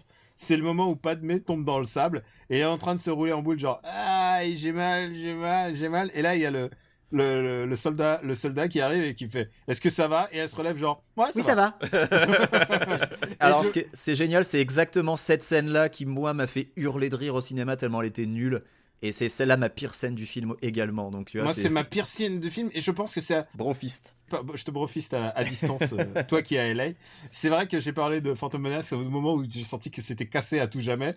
Là, j'ai senti que genre, tu pourrais plus avoir d'espoir de cinéma, quoi, tout court. Ah non, mais quand ils quand ils batifolent dans l'herbe tous les deux. Le euh, cinéma oh là était là, brisé à Attack of the Clones, quoi, pour moi. C'est vraiment, il y a rien. Quelle honte. Il y a, il y a rien à sauver dans ce film et et, et genre et bien sûr et c'est tout et alors je vous préviens parce que on passe juste après la sortie de Rogue One il y a encore des gens qui sont ouh Rogue One et tout ça Euh, quand on est sorti des salles il y a encore des gens qui protégeaient euh, qui qui disaient du bien de ce film Attack of Clones, ouais. ouais aujourd'hui Attack of the Clones euh, ah je, je méprise ce film de, de tout mon être et c'est pour ça que je le mettrais sous l'aventure des Ewoks si si vous faut vous Alors, je suis d'accord. choisir.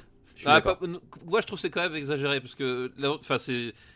Il y a, il y a- il y a peut-être. euh, en y réfléchissant bien, je trouve qu'il y a quand même peut-être plus d'intérêt à regarder euh, euh, euh, la- la- l'attaque des clones que l'aventure de, des Ewoks, Alors- malgré toutes ces erreurs. Déjà, t'as pas d'Ewoks. Voilà, déjà, Alors, et ça, si c'est un veux, point très important. si- alors, si Tu tu, veux, mais pas au-dessus du holiday spécial.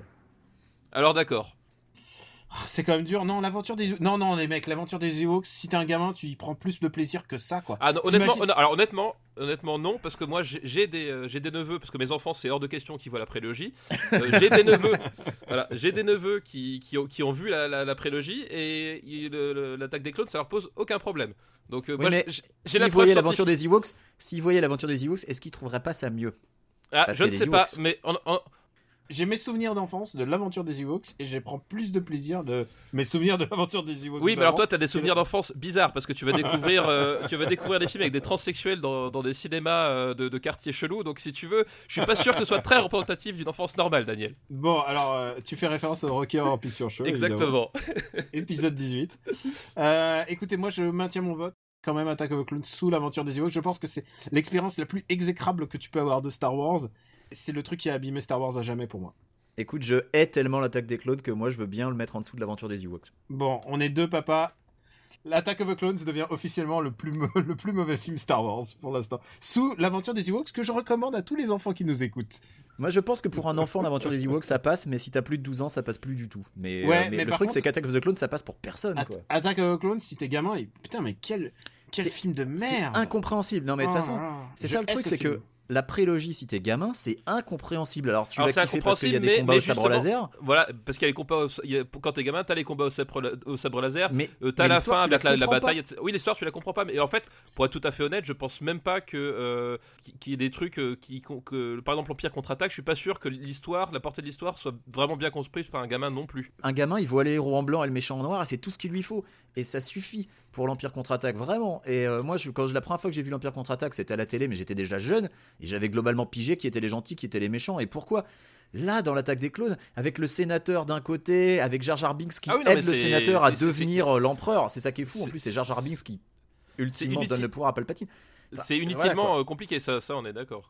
Et je pense qu'un enfant ne comprend même pas l'histoire. Alors, il va peut-être aimer parce qu'il y a des vaisseaux qui font piou-piou, mais, mais il va même pas piger l'histoire. Est, quel est le but de ce film? Et alors, j'ai envie juste vous de faire partager la première fois que j'ai vu Empire Strike Back. Je l'ai pas vu en salle, j'ai pas vu le film.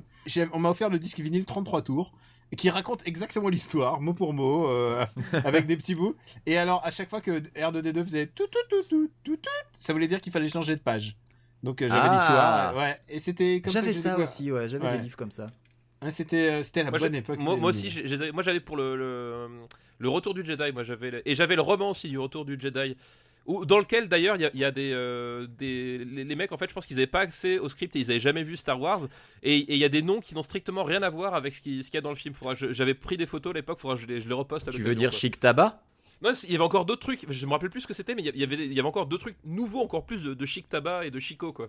tu as pas complètement tort puisque en fait dans le comics Marvel qui adapte le film en fait il a été fait basé sur un script original donc il y a des scènes en plus qui ont été retirées ensuite par George Lucas au montage final et donc c'est comme ça que parfois tu as des adaptations qui sont complètement bizarres c'est qu'ils sont pas passés du même matériau ils ont pas vu le film en fait parfois Bah oui, là, bah là, par exemple, Mm. le truc dont je me souviens, c'est que R2D2, c'est pas R, un R, un 2, un, un D et un 2, c'est écrit R2D2 en phonétique, tu vois. waouh dans- comme dans le générique, comme dans le générique de la VF euh, à l'époque. Plein de trucs, et, et Mm. plein de trucs comme ça, en fait. J'ai retrouvé le, le roman chez, chez, chez mes parents la dernière fois, et euh, du coup, j'ai un peu halluciné devant les. Parce que le, les le traductions, générique quoi. de la VF à l'époque, c'est Luc court le ciel et c'est euh, Z6PO, Z2D, espace CISPEO. Et Ah ouais, voilà, bah, c'est- c'est le- D2R2, voilà, c'est le même truc, D-E-D-E-U, H-A-I-R-D-E-U. alors pour un peu d'exactitude c'est pas Luc marche le ciel ou Luc court le C'est ciel court le ciel. Court le ah ouais ciel. moi je croyais que c'est- je croyais que c'était Luc marche le ciel Euh, En plus, les mecs, ils traduisent mal, parce que walk, c'est pas courir, c'est marcher. Bah ouais. mais bon chic tabac euh. Et c'était Luc Allez, court le Chico, ciel mets la dans, la, gomme. dans, la, pr- dans la première VF. C'était assez fou. Eh, on est d'accord que la meilleure VF quand même c'est Francis Lax dans le rôle de de Han Solo quand même Mais bien, Ah bah sûr, oui, bien sûr. bien sûr. Bien sûr. oui plein de puissance somptuaire Chico, Chico. Chico Dans le Millennium Ah, Condor. Ah putain, putain, Francis Lax, un des plus grands acteurs français de tous les temps. On a refait son cas à Attack of the Clones. On va passer à Revenge of the Sith, donc la, la comment en français, la revanche des Sith. La revanche Euh, des sites. ouais. Oui, je crois que c'est ça. ouais. qui, la revanche qui aurait dû être- s'appeler le Revenge, Revenge, ça aurait devait être le nom de Revenge of the Jedi. Oui, mais sauf qu'un un Jedi, c'est gentil, donc Revenge, c'est trop négatif. Donc il l'a retiré et il l'a changé. Et finalement, il l'a gardé. Toutes ces années, il s'est dit. je vais finalement saccager la saga. Je vais faire Revenge of the Jedi. Et la surprise, c'est que pour moi, en tout cas, c'est que euh, Revenge, of the, Revenge of the Sith n'est pas aussi merdique que Attack of the Clones. Ah oui, bien Bah, sûr, en fait, il, c'est est, ça. Il, est, il, est meilleur si on veut.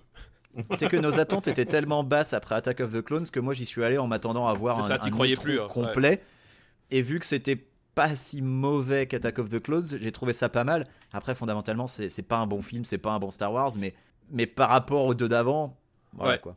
Mais il a, il a fait une erreur fondamentale, euh, enfin, qui, qui, qui- il paye en fait les erreurs des présents. C'est-à-dire que si tu regardes bien euh, le, le Revenge of the Sith, c'est que c'est un film où à un moment donné ils se disent merde les gars, euh, on, on sait ce qui va se passer après, il faut qu'on raccorde les wagons, il faut qu'on le fasse maintenant, tout de suite. Et, Ouais. euh, t'as- et, et tout est torché, c'est-à-dire que euh, le- le- les, croiseurs interstellaires qui, qui avant n'existaient pas du tout apparaissent dans les 10 dernières minutes, tu sais pas d'où ça sort. Euh, euh, R2D2 qui, qui se met à voler, puis en fait, finalement, on le reprogramme pour qu'il oublie. Plein de trucs comme ça fait que les mecs, ils se rappellent au dernier moment qu'ils doivent raccorder avec un élément qui est là depuis 30 ans, que tout le monde connaît par cœur. Et donc, du coup, t'as plein de trucs. D'un point de vue cohérence de la, de la saga, c'est une catastrophe parce que tout est expédié, tout est condensé en, quelques minutes. Et c'est ridicule parce que les mecs, ils ont trois films pour préparer la transition. Ils le font qu'à ce moment-là, quoi. on peut apprécier ce film parce que franchement, sur un deuxième degré, il se passe des trucs tellement bizarres. Genre quand Palpatine il tombe sur son fauteuil, la tête la première, je trouve c'est- c'est des scènes d'une regardise. Quand euh, Anakin il rencontre l'empereur, enfin le Palpatine, et, et que Palpatine se tourne vers lui, genre Hmm, j'ai le moyen de ressusciter ta mère. Ah non, Et mais genre, Palpatine qui rigole comme Gargamel pendant tout le film, c'est insupportable. C'est exactement à ça que je pensais. Je pensais à Gargamel. C'est vraiment d'un niveau d'acting Gargamel. Euh, sauf que bon bah c'est- beaucoup moins subtil que Gargamel, je dirais à la rigueur.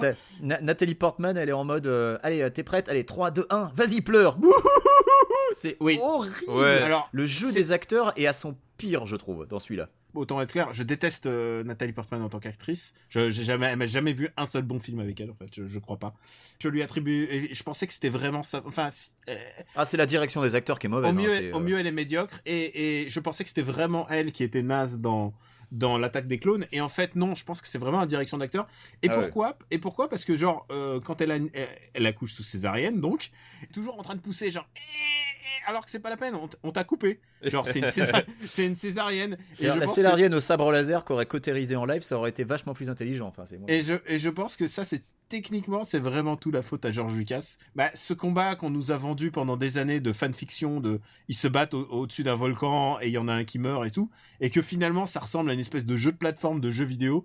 Oui. Et il faut voir aussi un truc, c'est Non, à quel que- point, à quel point les, les, les effets spéciaux de ces trucs ont sont datés quoi. C'est, Est-ce que quelqu'un a compris comment, euh, comment notre ami Obi-Wan arrive à trancher les deux jambes et le bras à Anakin sur le mouvement que fait Anakin? C'est genre, il lui tranche tout d'un coup, mais ça n'a aucun putain de sens. Enfin, je veux il dire, lui, c'est. dit, il, il lui dit quoi? I got the upper hand et c'est pour ça qu'il le. Oui, et, et l'autre il saute par-dessus, puis là t'as as Obi-Wan qui fait trois, trois trucs autour de sa tête, puis l'autre il retombe, il, il- il a- perdu ses, ses- sa, sa jambe et ses deux bras.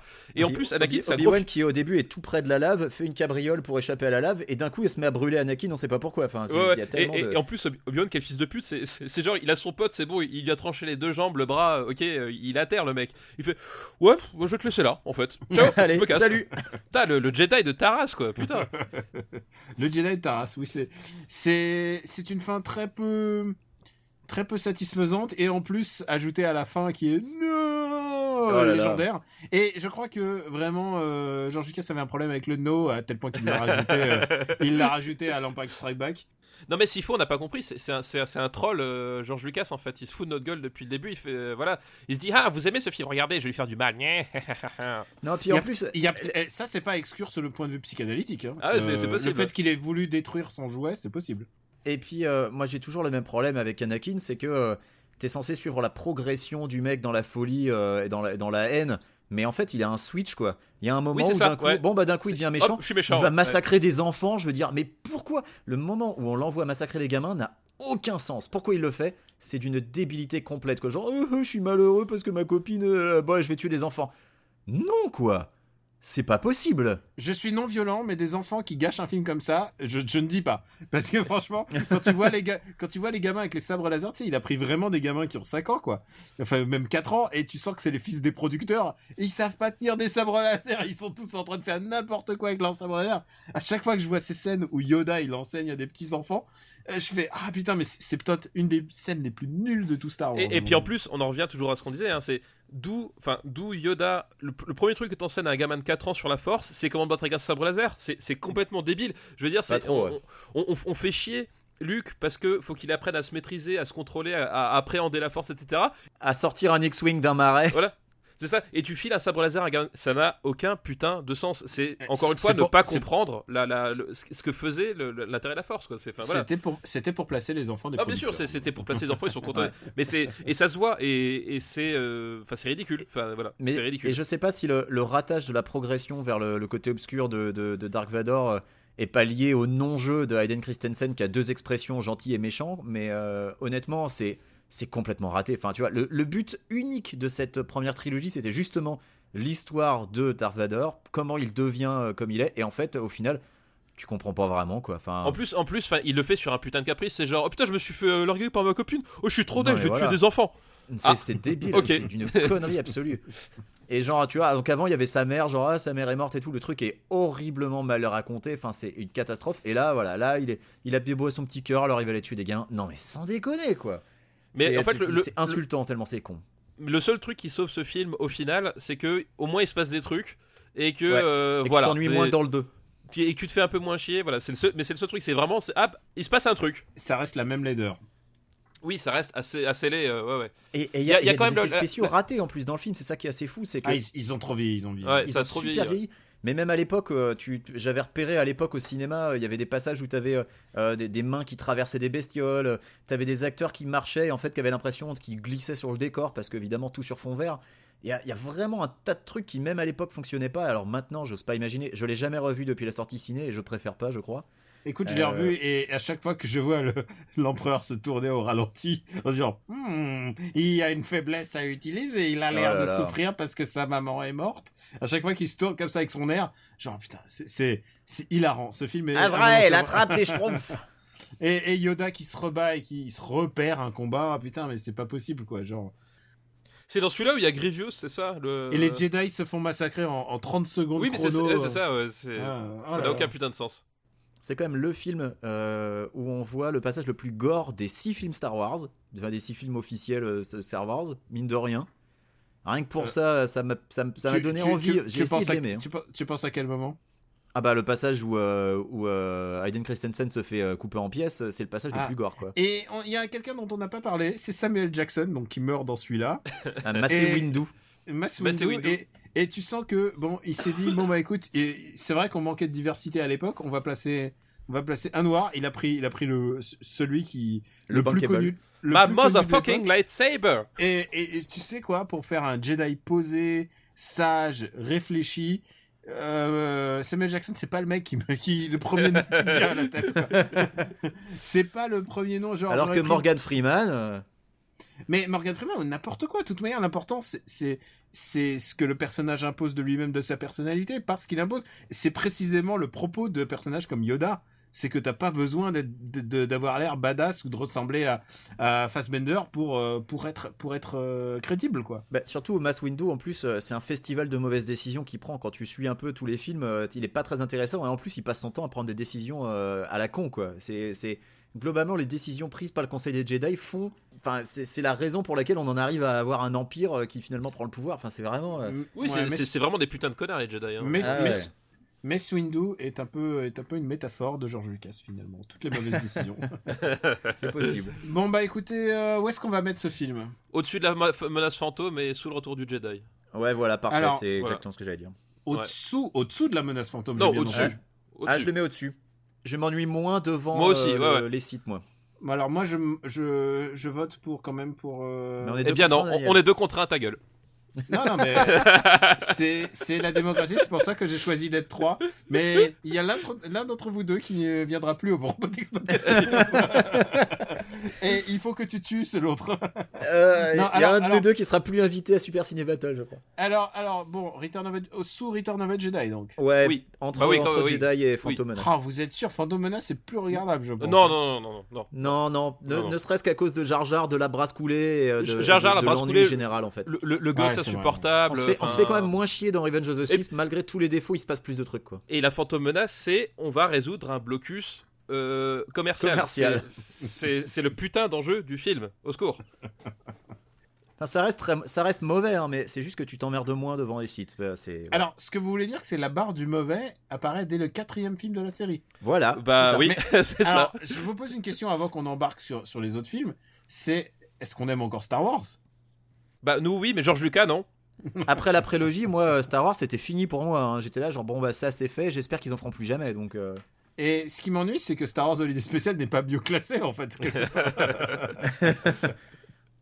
moi, je voulais mettre Phantom Menace en dessous. Hein. euh, Vous vous débrouillez. hein. non, non, je trouve que Phantom Menace est. Ouais, non, le problème c'est que Phantom Menace c'est trop une cible symbolique quoi. C'est c'est le film qui a tout fait merder quoi. C'est ça, c'est cette, c'est cette femme qui t'a brisé ton cœur pour la première fois. C'est un peu ça.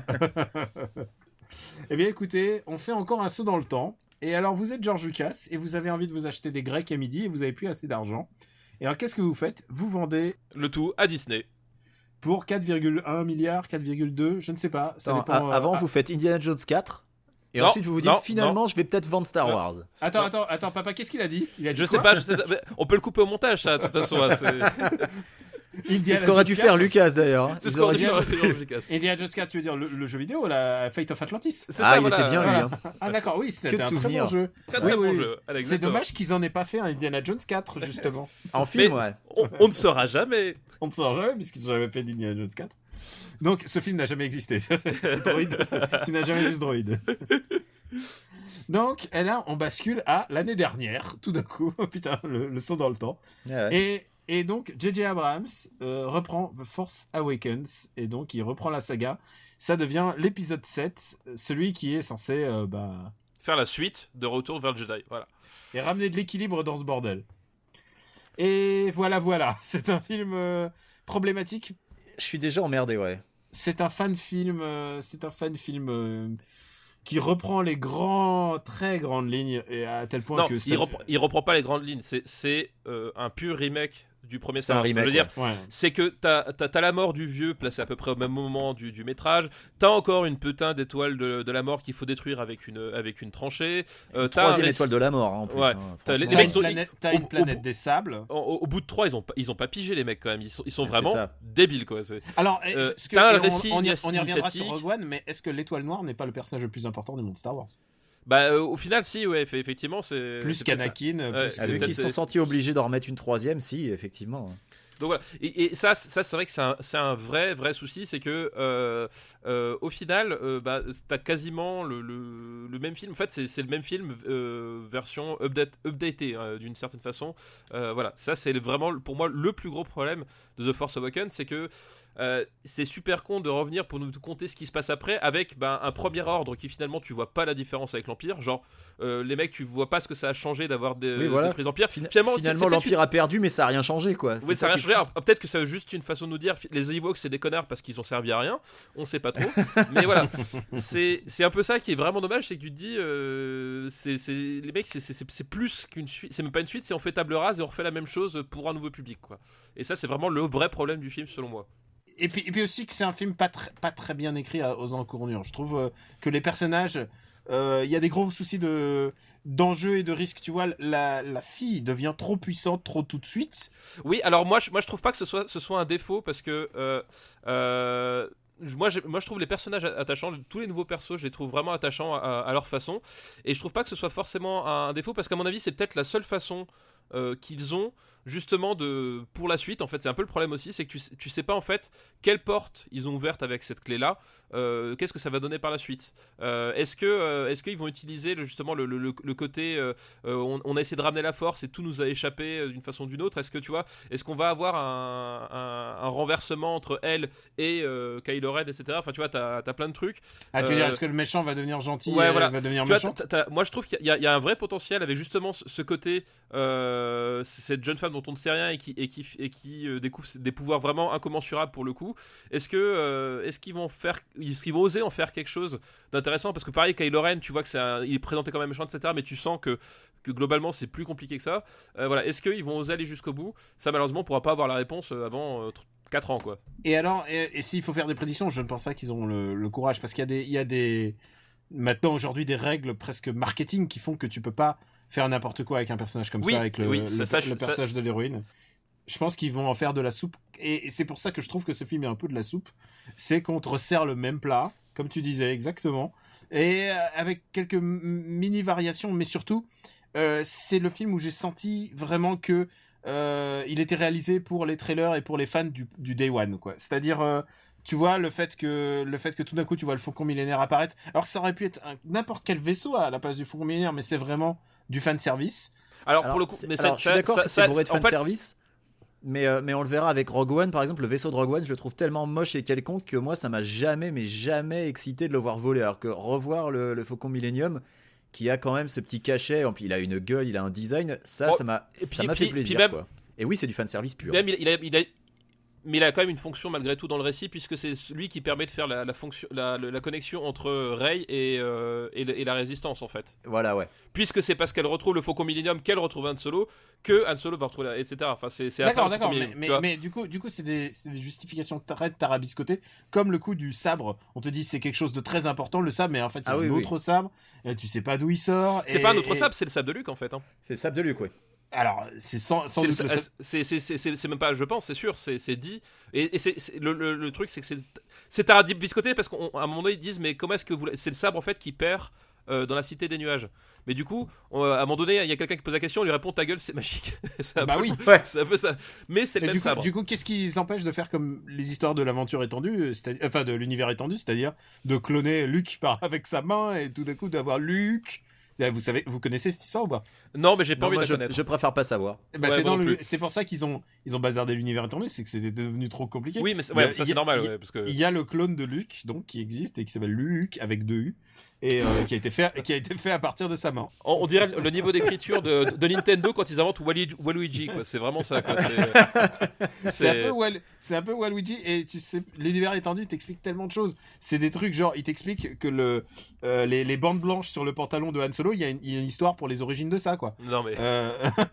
c'est- Ah, mais oui, non, mais-. Non, tu non, mais- m'étonnes qu'en rachetant en rachetant le bébé, ils ont fait oh non non, Non, euh, tout mais ça oui. ça n'a jamais existé. Non mais l'univers étendu, faut pas en tenir compte parce qu'effectivement, enfin c'est, voilà, c'est.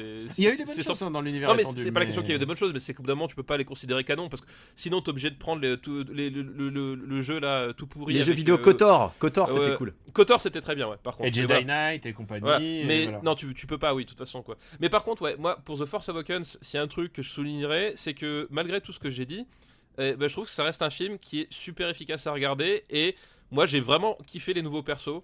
Et Pareil. je trouve que c'est efficace, c'est visuellement ça a de la gueule. Il y y a des plans qui sont vraiment très très beaux, plus beaux que ce que George Lucas ait jamais tourné pour un Star Wars.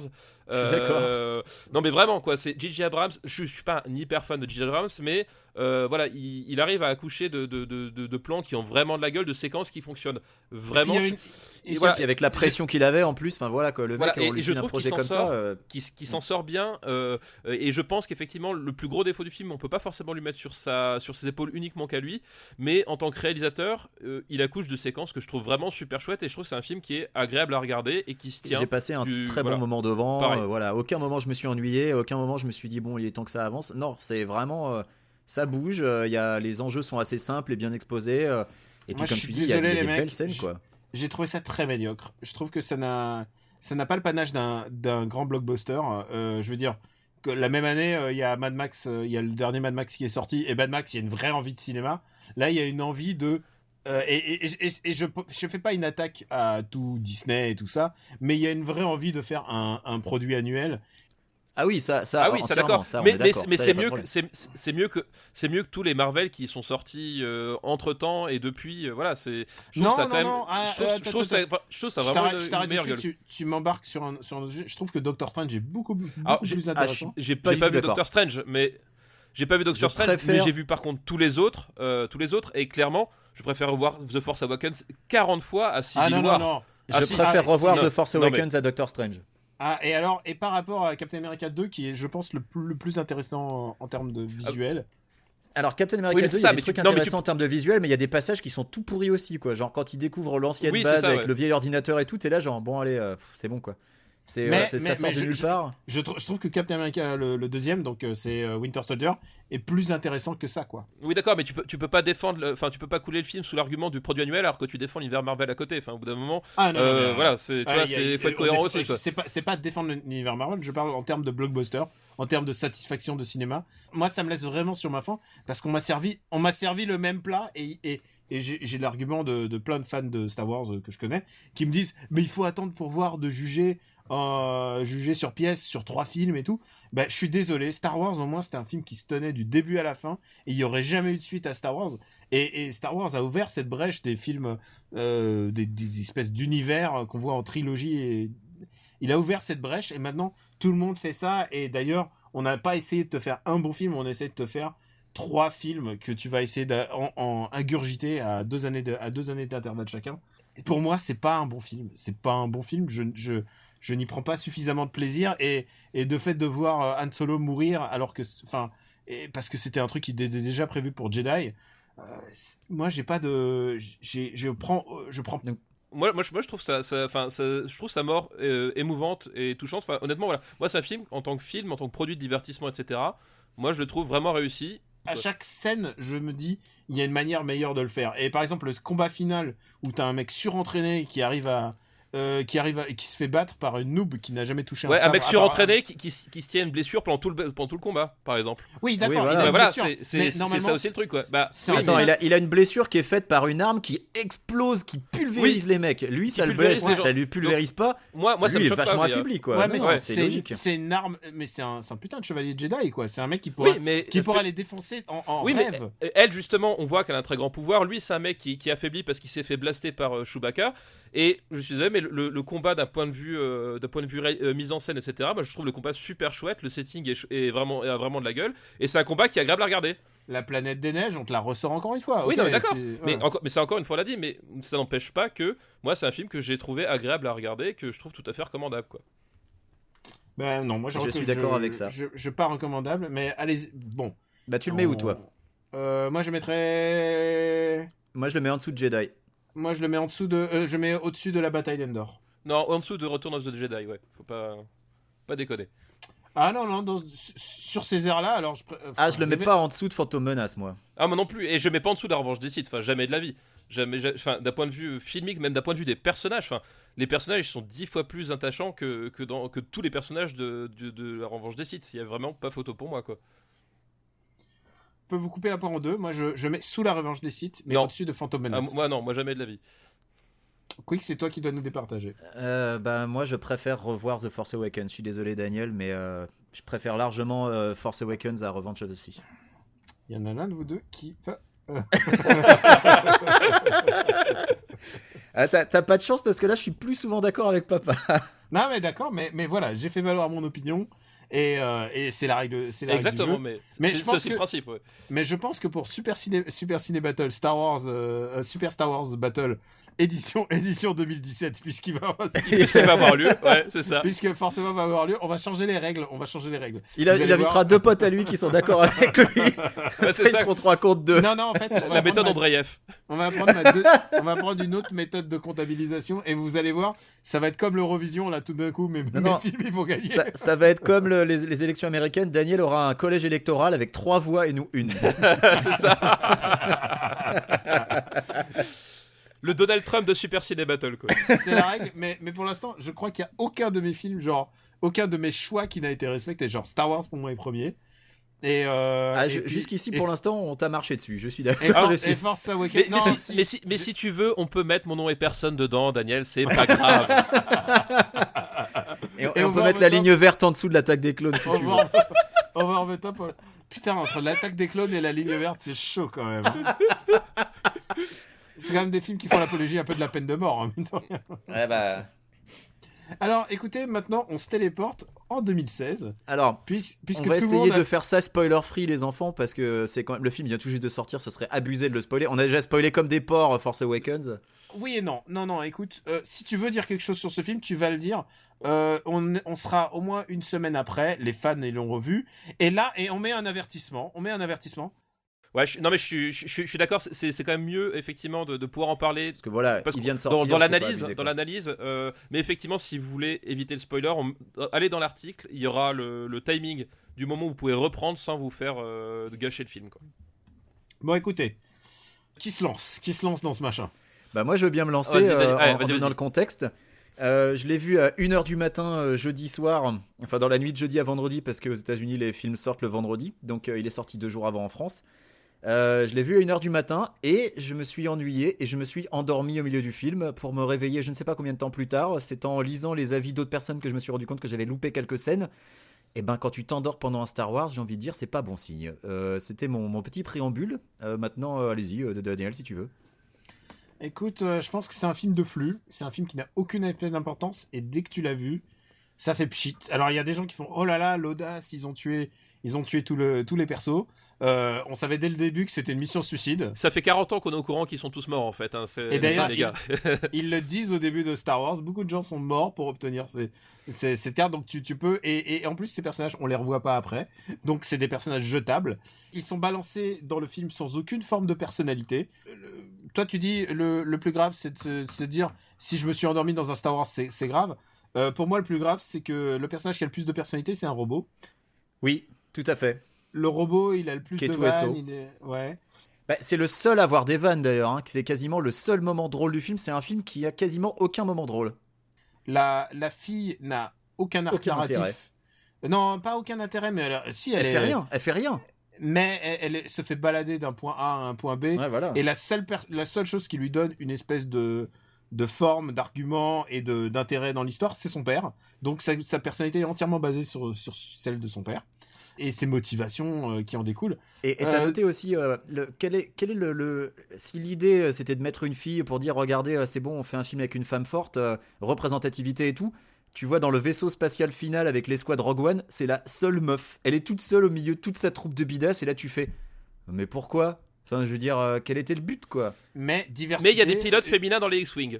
Il y a des. Chinois, il y a des Chinois, Il y a des- il y a des Arabes. Euh, Oui, c'est peut-être la première fois que t'as un arabe dans Star Wars, quoi, aussi. euh, Oui, ça, c'est vrai. D'ailleurs. Et ce qui veut dire que le sketch de, de Jamel Debbouze n'a plus aucun sens. D'ailleurs?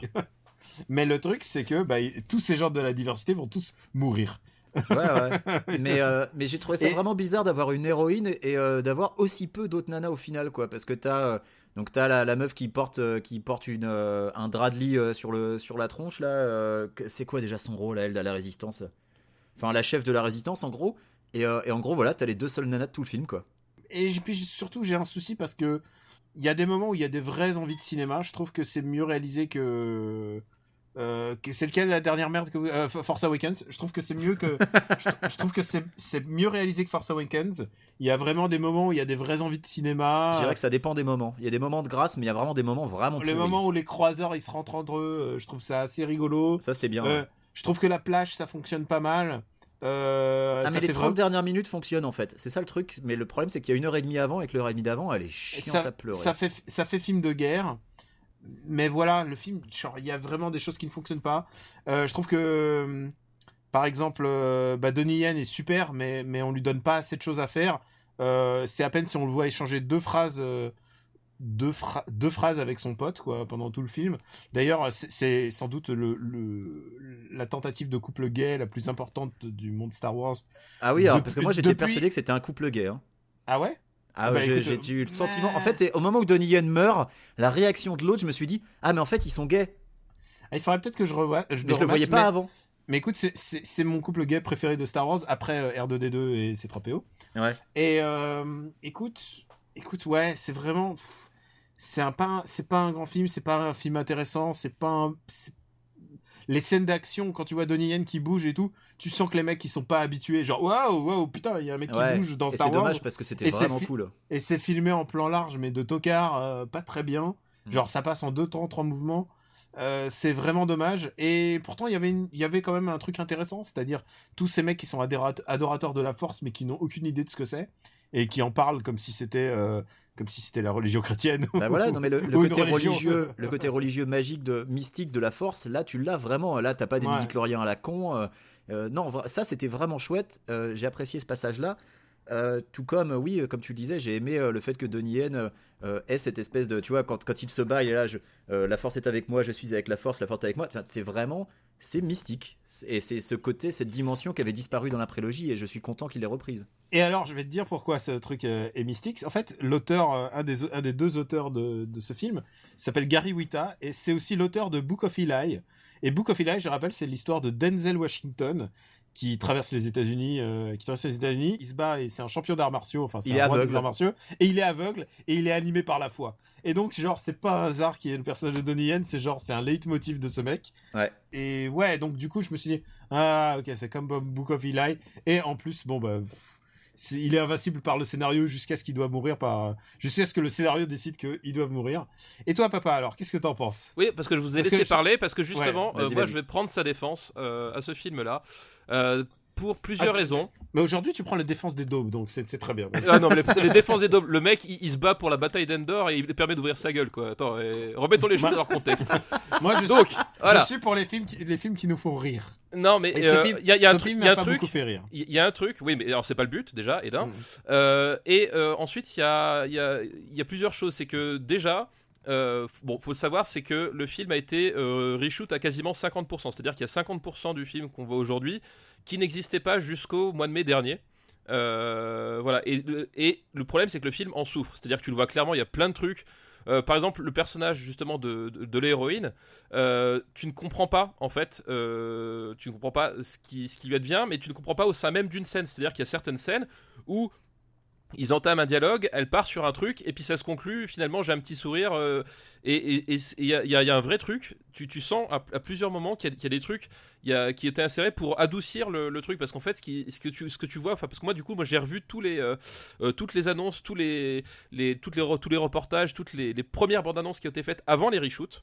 Euh, etc. Et en fait, tu, tu- tu découvres que le, le ton était, notamment par rapport à, l'héroïne, était déjà complètement différent. C'est-à-dire qu'elle avait un rapport à, à, à- à la rébellion et, euh, et à l'empire qui était complètement différent, elle était beaucoup plus, euh, euh, beaucoup plus pète couille que là où elle est finalement très lisse en fait. Et une vraie rogue. justement. Voilà, ex- exactement. Et, et tout ça, tu sens que ça a disparu. Et, et, tu, et, tu, et en regardant le film actuel, tu sens que c'était là et que ça l'est plus. Moi, à un moment donné, il y a plusieurs scènes où je me suis dit, putain, ils, ils veulent faire euh, l'armée des ombres version Star Wars. Il y a vraiment il y a plusieurs moments dans le début. Et c'est pour ça que je trouve pas le début chiant en fait. C'est que le. Moi, il y a- j'ai bien- il y a- j'ai- il y a- le début, le début était pas vraiment. non, chiant moi je trouve pas non chiant. Il y a des gens qui le trouvent chiant, mais en fait, moi, il y a des trucs que j'ai vraiment beaucoup aimé. Et, euh, et, et, et je me suis dit, ils veulent faire un, ils veulent faire l'armée des ombres de Star Wars, notamment avec le personnage de Cassian, etc., qui, qui, bah, qui, est, qui est meurtrier sur commande, alors que lui, c'est pas du tout ce qu'il veut faire, etc. Et je me suis Ouais. dit, ils vont partir sur Eh, ce terrain-là. Est-ce qu'on Et- est d'accord qu'il ressemble à Yvan Attal? Il ressemble à Yvan Attal, ouais, on est, on est d'accord. Ah, C'est Yvan. Attal de l'espace. Et voilà, et tu, et Et, tu et sens en plus, il y a en tout ça VO, qui- il a cette espèce de petit accent qui peut passer pour un accent français en plus. Bon, après, Donc, il est t'as- mexicain, mais. t'as- t'as tout ça qui, qui, qui, qui est présent et qui, en final, ne va jamais jusqu'au bout et est tout le temps coupé en plein milieu. Euh, le, le- la, la métamorphose du personnage de, de Forrest Whitaker, c'est pareil, c'est genre euh, à- what the fuck, le mec quoi il sert, quoi. l'extrémiste. Tu À le quoi vois il une il scène, tu vois une scène et ensuite il revient et il a une scène de, il est chevelu. Ouais. enfin, c'est voilà, et- un personnage important de Clone Wars, qui est un des rares trucs euh, de l'univers étendu, entre guillemets, que Disney a, a gardé. Ah oui, euh, garder les- comme le- canon. La ouais. série animée Clone Wars. Et le personnage, Donc, euh, voilà, donc le personnage de Forrest Whitaker est un personnage de Clone Wars. Il est dans, dans cette série. Donc voilà, et donc t'as plein de trucs comme ça, et c'est pour ça que moi je trouve que c'est un film intéressant parce qu'il y, a- plein de moments et de façon, et c'est peut-être ça aussi que, qui du coup m'a maintenu dans, le film, c'est que je trouve c'est régulier, c'est-à-dire que t'as pas une, euh, t'as pas, t'as pas le côté ouais c'est bien pendant une demi-heure puis pas bien pendant une demi-heure. Il y a plein de micro moments qui sont chouettes et qui te disent putain ça aurait pu donner ça et qui tu te retrouves cassé de façon impro- et t'arrives pas à savoir aujourd'hui bah finalement euh, à quoi c'est dû euh, si c'est dû aux productions ou quoi que ce soit mais tu sens cette intention et comme tu disais euh, bah derrière c'est Gareth Ed- Edwards et moi c'est un réalisateur que j'aime énormément. En fait il a fait que deux films enfin trois avec celui-là et il y a plein de moments de mise en scène que je trouve vraiment super chouettes Il y a des trucs, qui, il y a des trucs qui fonctionnent. qui, qui sont super inspirés et qui sont qui sont inspirés. Enfin moi ce que j'aime bien chez ce type là c'est qu'il a un vrai regard sur le blockbuster. C'est à dire que il fait des blockbusters mais il aime ça et il considère pas que faire des blockbusters c'est euh, faire des, des films euh, par dessus la jambe. Enfin voilà. Il y a un vrai il a une vraie relation à, à l'attente du public etc et ça transpire à certains passages de Rogue One. Et c'est pour ça que moi je trouve au contraire de ce qui est dit c'est c'est c'est pas un film qui est réussi au sens euh, voilà il, voilà mais c'est un film qui est intéressant. Et je pense que c'est un ratage intéressant qui est plus intéressant que, que, que certaines réussites par exemple Force Awakens, c'est une réussite pour moi, mais c'est une réussite qui est moins intéressante que le ratage de Rogue One. Et moi, je le rapprocherais d'un film que j'aime énormément et que beaucoup de monde déteste, et a raison parce qu'il est bourré de défauts.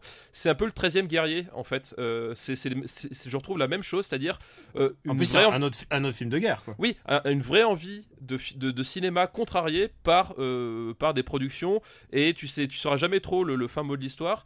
Mais je trouve dans Rogue One, il y a- il y, a un truc. Moi, j'ai à moi, j'ai vraiment cru à ces personnages au bout d'un moment. Et effectivement, le, le couple Donnie Yen avec son avec son, mitrailleur, je trouvais qu'ils étaient.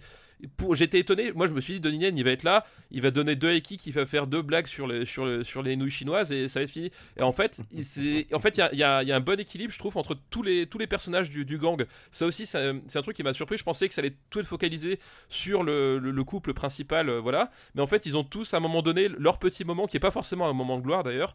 Ils ont tous à un moment donné leur petit moment, et je trouve que ça donne un, certain cœur à, à cette euh, à, ce- squad et qui le rend à- voilà. Voilà, mais c'est c'est l'ombre du film qu'il aurait pu être. euh, c'est le gros problème. Quoi. Et puis, et puis l'héroïne qui meurt donc dans les bras de Yvan Attal. Oui, mais, euh, et- et Ah non, pas, dans les bras, pas dans les bras. Ils se tiennent la main, mais pas Ils dans se les tiennent bras. la main, mais est-ce qui est un peu la fin de Pompéi Je tiens à dire, euh, vous savez, le film où, où, où- Est-ce qu'on peut où de- Snow, où Jon Snow se bat contre, euh, contre Jack Bauer sur fond de volcan qui explose Alors, il y a, y aussi mais- un truc qui- dont il est important de parler, euh, c'est euh, d'une part le méchant est, est pourri à chier, quoi. Enfin, Krennic, enfin, franchement, Ah, a quelque écoute, chose à foutre de ce je trouve, méchant-là. je trouve- je trouve que l'acteur joue bien en fait. En fait, moi, je, ouais, Kre- Krennic, euh, il- en fait, c'est un personnage qui est très bizarre, euh, mais j'aime bien son, son- moi j'aime beaucoup le personnage du, du petit fonctionnaire, euh, du petit fonctionnaire qui, qui veut faire chier, qui veut monter dans les. Enfin, il y a- il y, a un côté minable chez ce personnage que j'aime beaucoup en fait. Le, le côté minable, en fait, est surtout euh, mis en valeur par le fait que tu sens que Tarkin. oui, euh, que, que le vrai donc, méchant euh, c'est- Tarkin quoi. Voilà, mais tu sens que déjà, bon, Uncanny Mais- Valley all the way pour Tarkin Voilà. parce que le perso Ouais, est ça, intégralement en CGI ouais, ouais. et ça fonctionne pas du tout. Ils- Ils, ont. Ils ont ressuscité Peter Cushing, mais c'est ça fonctionne rien, pas quoi. du tout quoi. Ouais. Est-ce qu'on est d'accord que Tarkin comme ça, moi, il m'a fait vraiment penser au, au méchant dans Ratatouille, moi.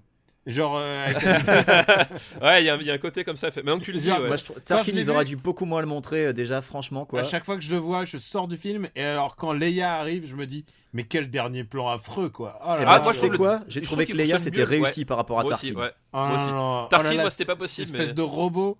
Tu sais, c'est vraiment ce que tu disais, l'Uncanny Valley. Le moment où quelque chose, la reproduction du réel devient plus horrible que, que quand on te montre des maîtres robots, quoi. Que Mais justement, moi j'ai eu ce problème pour. Tarkin à chaque fois, mais pour Leia, vu que ça dure une seconde et demie, ça s'est passé. Ça aurait été plus long, genre ça aurait été trois secondes, ça aurait été scène. trop long. Et Ouais, c'est alors, la dernière qu'est-ce- scène. Et alors, que dire de cette fin où on se passe la clé USB de, de, de l'étoile noire, poursuivi par Dark Vador c'est- Dark Vador, c'est très très bizarre. J'ai trouvé ça à la fois assez jouissif parce qu'on voit, euh, on voit Ah bah, Vador en train de. Le- le- le- le- le- le- moi justement là le personnage de Vador euh, ils, ils ont l'erreur c'est qu'ils le montrent avant en fait. Enfin, toute la partie dans le Mordor et tout c'est c'est nul à chier. Mais ce T'as passage pas la partie que j'ai ratée parce que je dormais. et ce passage là que tu ne vois pas dans la prélogie. C'est ce que, ce que tu ne vois pas dans la prélogie c'est c'est Dark Vador qui massacre des gens euh, voilà de, de façon euh, horrible et qui abuse parce que tu as un côté aussi tu sens qu'il jouit de son pouvoir à ce moment là et ça c'est un truc que toute la prélogie n'a jamais réussi à faire et qu'il a dans, dans, dans ces 30-40 secondes euh, Gareth Edwards arrive à faire et, et ça c'est cool Comment, comment il esquive les, les pistolets laser avec son sabre Comment euh, Ouais, y a- t'en y a- t'en as un qui tranche, t'en as un qui l'étouffe. Voilà. Enfin, ouais, non, Le- c'est- le- tu vois la puissance de Vador là. Il y en a un qui balance en l'air. qui balance Ouais, au ouais. plafond, qui l'éclate contre le plafond. Enfin, t'as vraiment Mm. le côté seigneur du mal qui jouit de son pouvoir parce qu'il en est conscient et que t'as jamais dans la prélogie et qu'il a dans ces 40 secondes qui fonctionnent super bien. Et tu vois, c'est enfin, c'est ce que je disais, c'est c'est- c'est ces moments de grâce, La c'est ces moments de grâce voilà, est- qui, qui font que. quoi. Voilà. Je suis complètement d'accord avec papa sur le fait que c'est un film, euh, c'est un film raté, et contrarié plutôt. tu Oui, c'est vraiment le, ouais, le voilà. film contrarié. Et, et, et justement, moi j'aime les films contrariés en fait, parce que justement, ça témoigne de la volonté d'un d'un véritable auteur, d'une bataille d'auteur quoi. J'aime les grands moments. C'est pour ça que dans la bataille d'Endor, quand, quand, quand la famille s'est fait- s'est fait massacrer au début, je trouve ça beaucoup plus intéressant que tout Force Awakens. bon, euh, et ben maintenant euh, va venir la tâche de le juger, en sachant que bah on est à chaud. euh, Ça fait deux semaines qu'on l'a vu, une semaine. euh, Trois jours. Et, et- Un, un jour, voilà. et que et que peut-être nos, nos avis changeront peut-être dans le temps, mais pour l'instant il faut graver. Il faut graver ça dans le marbre. Il faut, il faut, il faut graver il faut graver Rogue One dans le marbre. Quicks, tu sais la règle, c'est qu'une fois que c'est gravé dans le marbre, c'est à tout jamais. C'est Donc, voilà. euh, voilà. c'est George. Lucas recevra un, un petit papier euh, certifié par huissier disant la place de, de Avec Rogue la liste. One Voilà. Et euh, écoute, comme papa est, est, est peut-être celui qui défend le plus le film, euh, vas-y, où est-ce que tu le mettrais? Euh, euh, moi, personnellement, euh, je je sais pas. Je pense que je préférais voir euh, Rogue One à Force Awakens, euh, malgré tous ses ratages. Enfin, voilà. Il- Comme dit, moi, il y a un côté que je trouve attachant et intéressant dans ce film-là. Donc, tu le mettrais entre Jedi et Force. Awakens? Ouais, moi, c'est la place que je le mettrais personnellement. Hmm. Mais après, je, je peux- je peux comprendre. Enfin, de toute façon, je suis, je suis Moi- d'accord avec la plupart des griefs que vous avez énoncés. C'est c'est ça le Et truc. toi, quoi. Quix? Bah, moi, je le mettrais entre Force Awakens et Revenge of the Sith, en fait. Le problème, c'est que Force Awakens, c'est un film qui me laisse tellement indifférent. Et celui-là, il me laisse indifférent plus. Donc, tu le trouves encore moins bien? Non, je le trouve un petit peu plus. Un petit, Un peu, petit peu plus- Un petit peu mieux que Force Awakens. Genre, s'il y a à choisir de revoir Bah, un dans ce cas-là, demain, vous êtes deux, hein, vous mettez euh, Dans ce cas-là, on est deux. Jedi et Force Awakens. donc Rock One devient le premier. euh, ça m'é- ça m'étonne parce que j'étais parti pour le défoncer. Mais en fait, le problème, c'est que le reste de la liste n'est pas très glorieux. Voilà, c'est que t'es obligé ouais. de le classer haut vu Ouais. le reste. Non, mais c'est un peu le souci de Star Wars, quoi. Écoute, écoute, il y a peut-être un truc qui va me faire changer d'avis. C'est quand même euh, Force Awakens. à- attendez, attendez, je, je peut-être je, c'est pas encore gravé dans le marbre. Force Awakens à John Williams et on n'a pas parlé de la bande originale Ouais. de ce Ouais. de ce film catastrophique qui est c'est c'est c'est la même c'est la même partition mais jouée sur les touches noires et ça donne une, on dirait une musique d'un mec qui est complètement bourré. C'est- vrai que j'ai aucun Alors- souvenir de la alors- BO de Rogue One. Alors pour, pour, pour aussi le, le coup, c'est que ce qu'il faut savoir, c'est que le, le compositeur a eu 4 semaines pour faire la, le truc, c'est-à-dire qu'ils avaient, euh, ils avaient des plats qui devaient faire la, la musique. Et comme ça a dû se passer avec euh, Gareth Edwards, ils lui ont dit Oh, ok, euh, t'es gentil, Coco, mais euh, nous, les, les artistes, bon, on s'en cogne un peu. Ils l'ont viré, et euh, donc ils ont convoqué le nouveau compositeur qui a eu 4 semaines pour torcher le truc. Bah, c'est Euh, Giacchino, non euh, Oui, je crois que c'est ouais. Giacchino, Giacchino, c'est- ouais. c'est Giacchino. Ouais. Et donc, euh, ouais, fatalement, le truc, il partait. Enfin, il, il partait. Enfin, déjà, tu passes après John Williams, ça, ça pose un problème en soi. Euh, mais en plus, le mec, il a même pas eu le temps pour vraiment faire ses preuves, à mon avis, quoi. C'est le double problème, quoi. Ouais, du coup euh, Mais bon, malgré ça, enfin, malgré ça, je trouve que.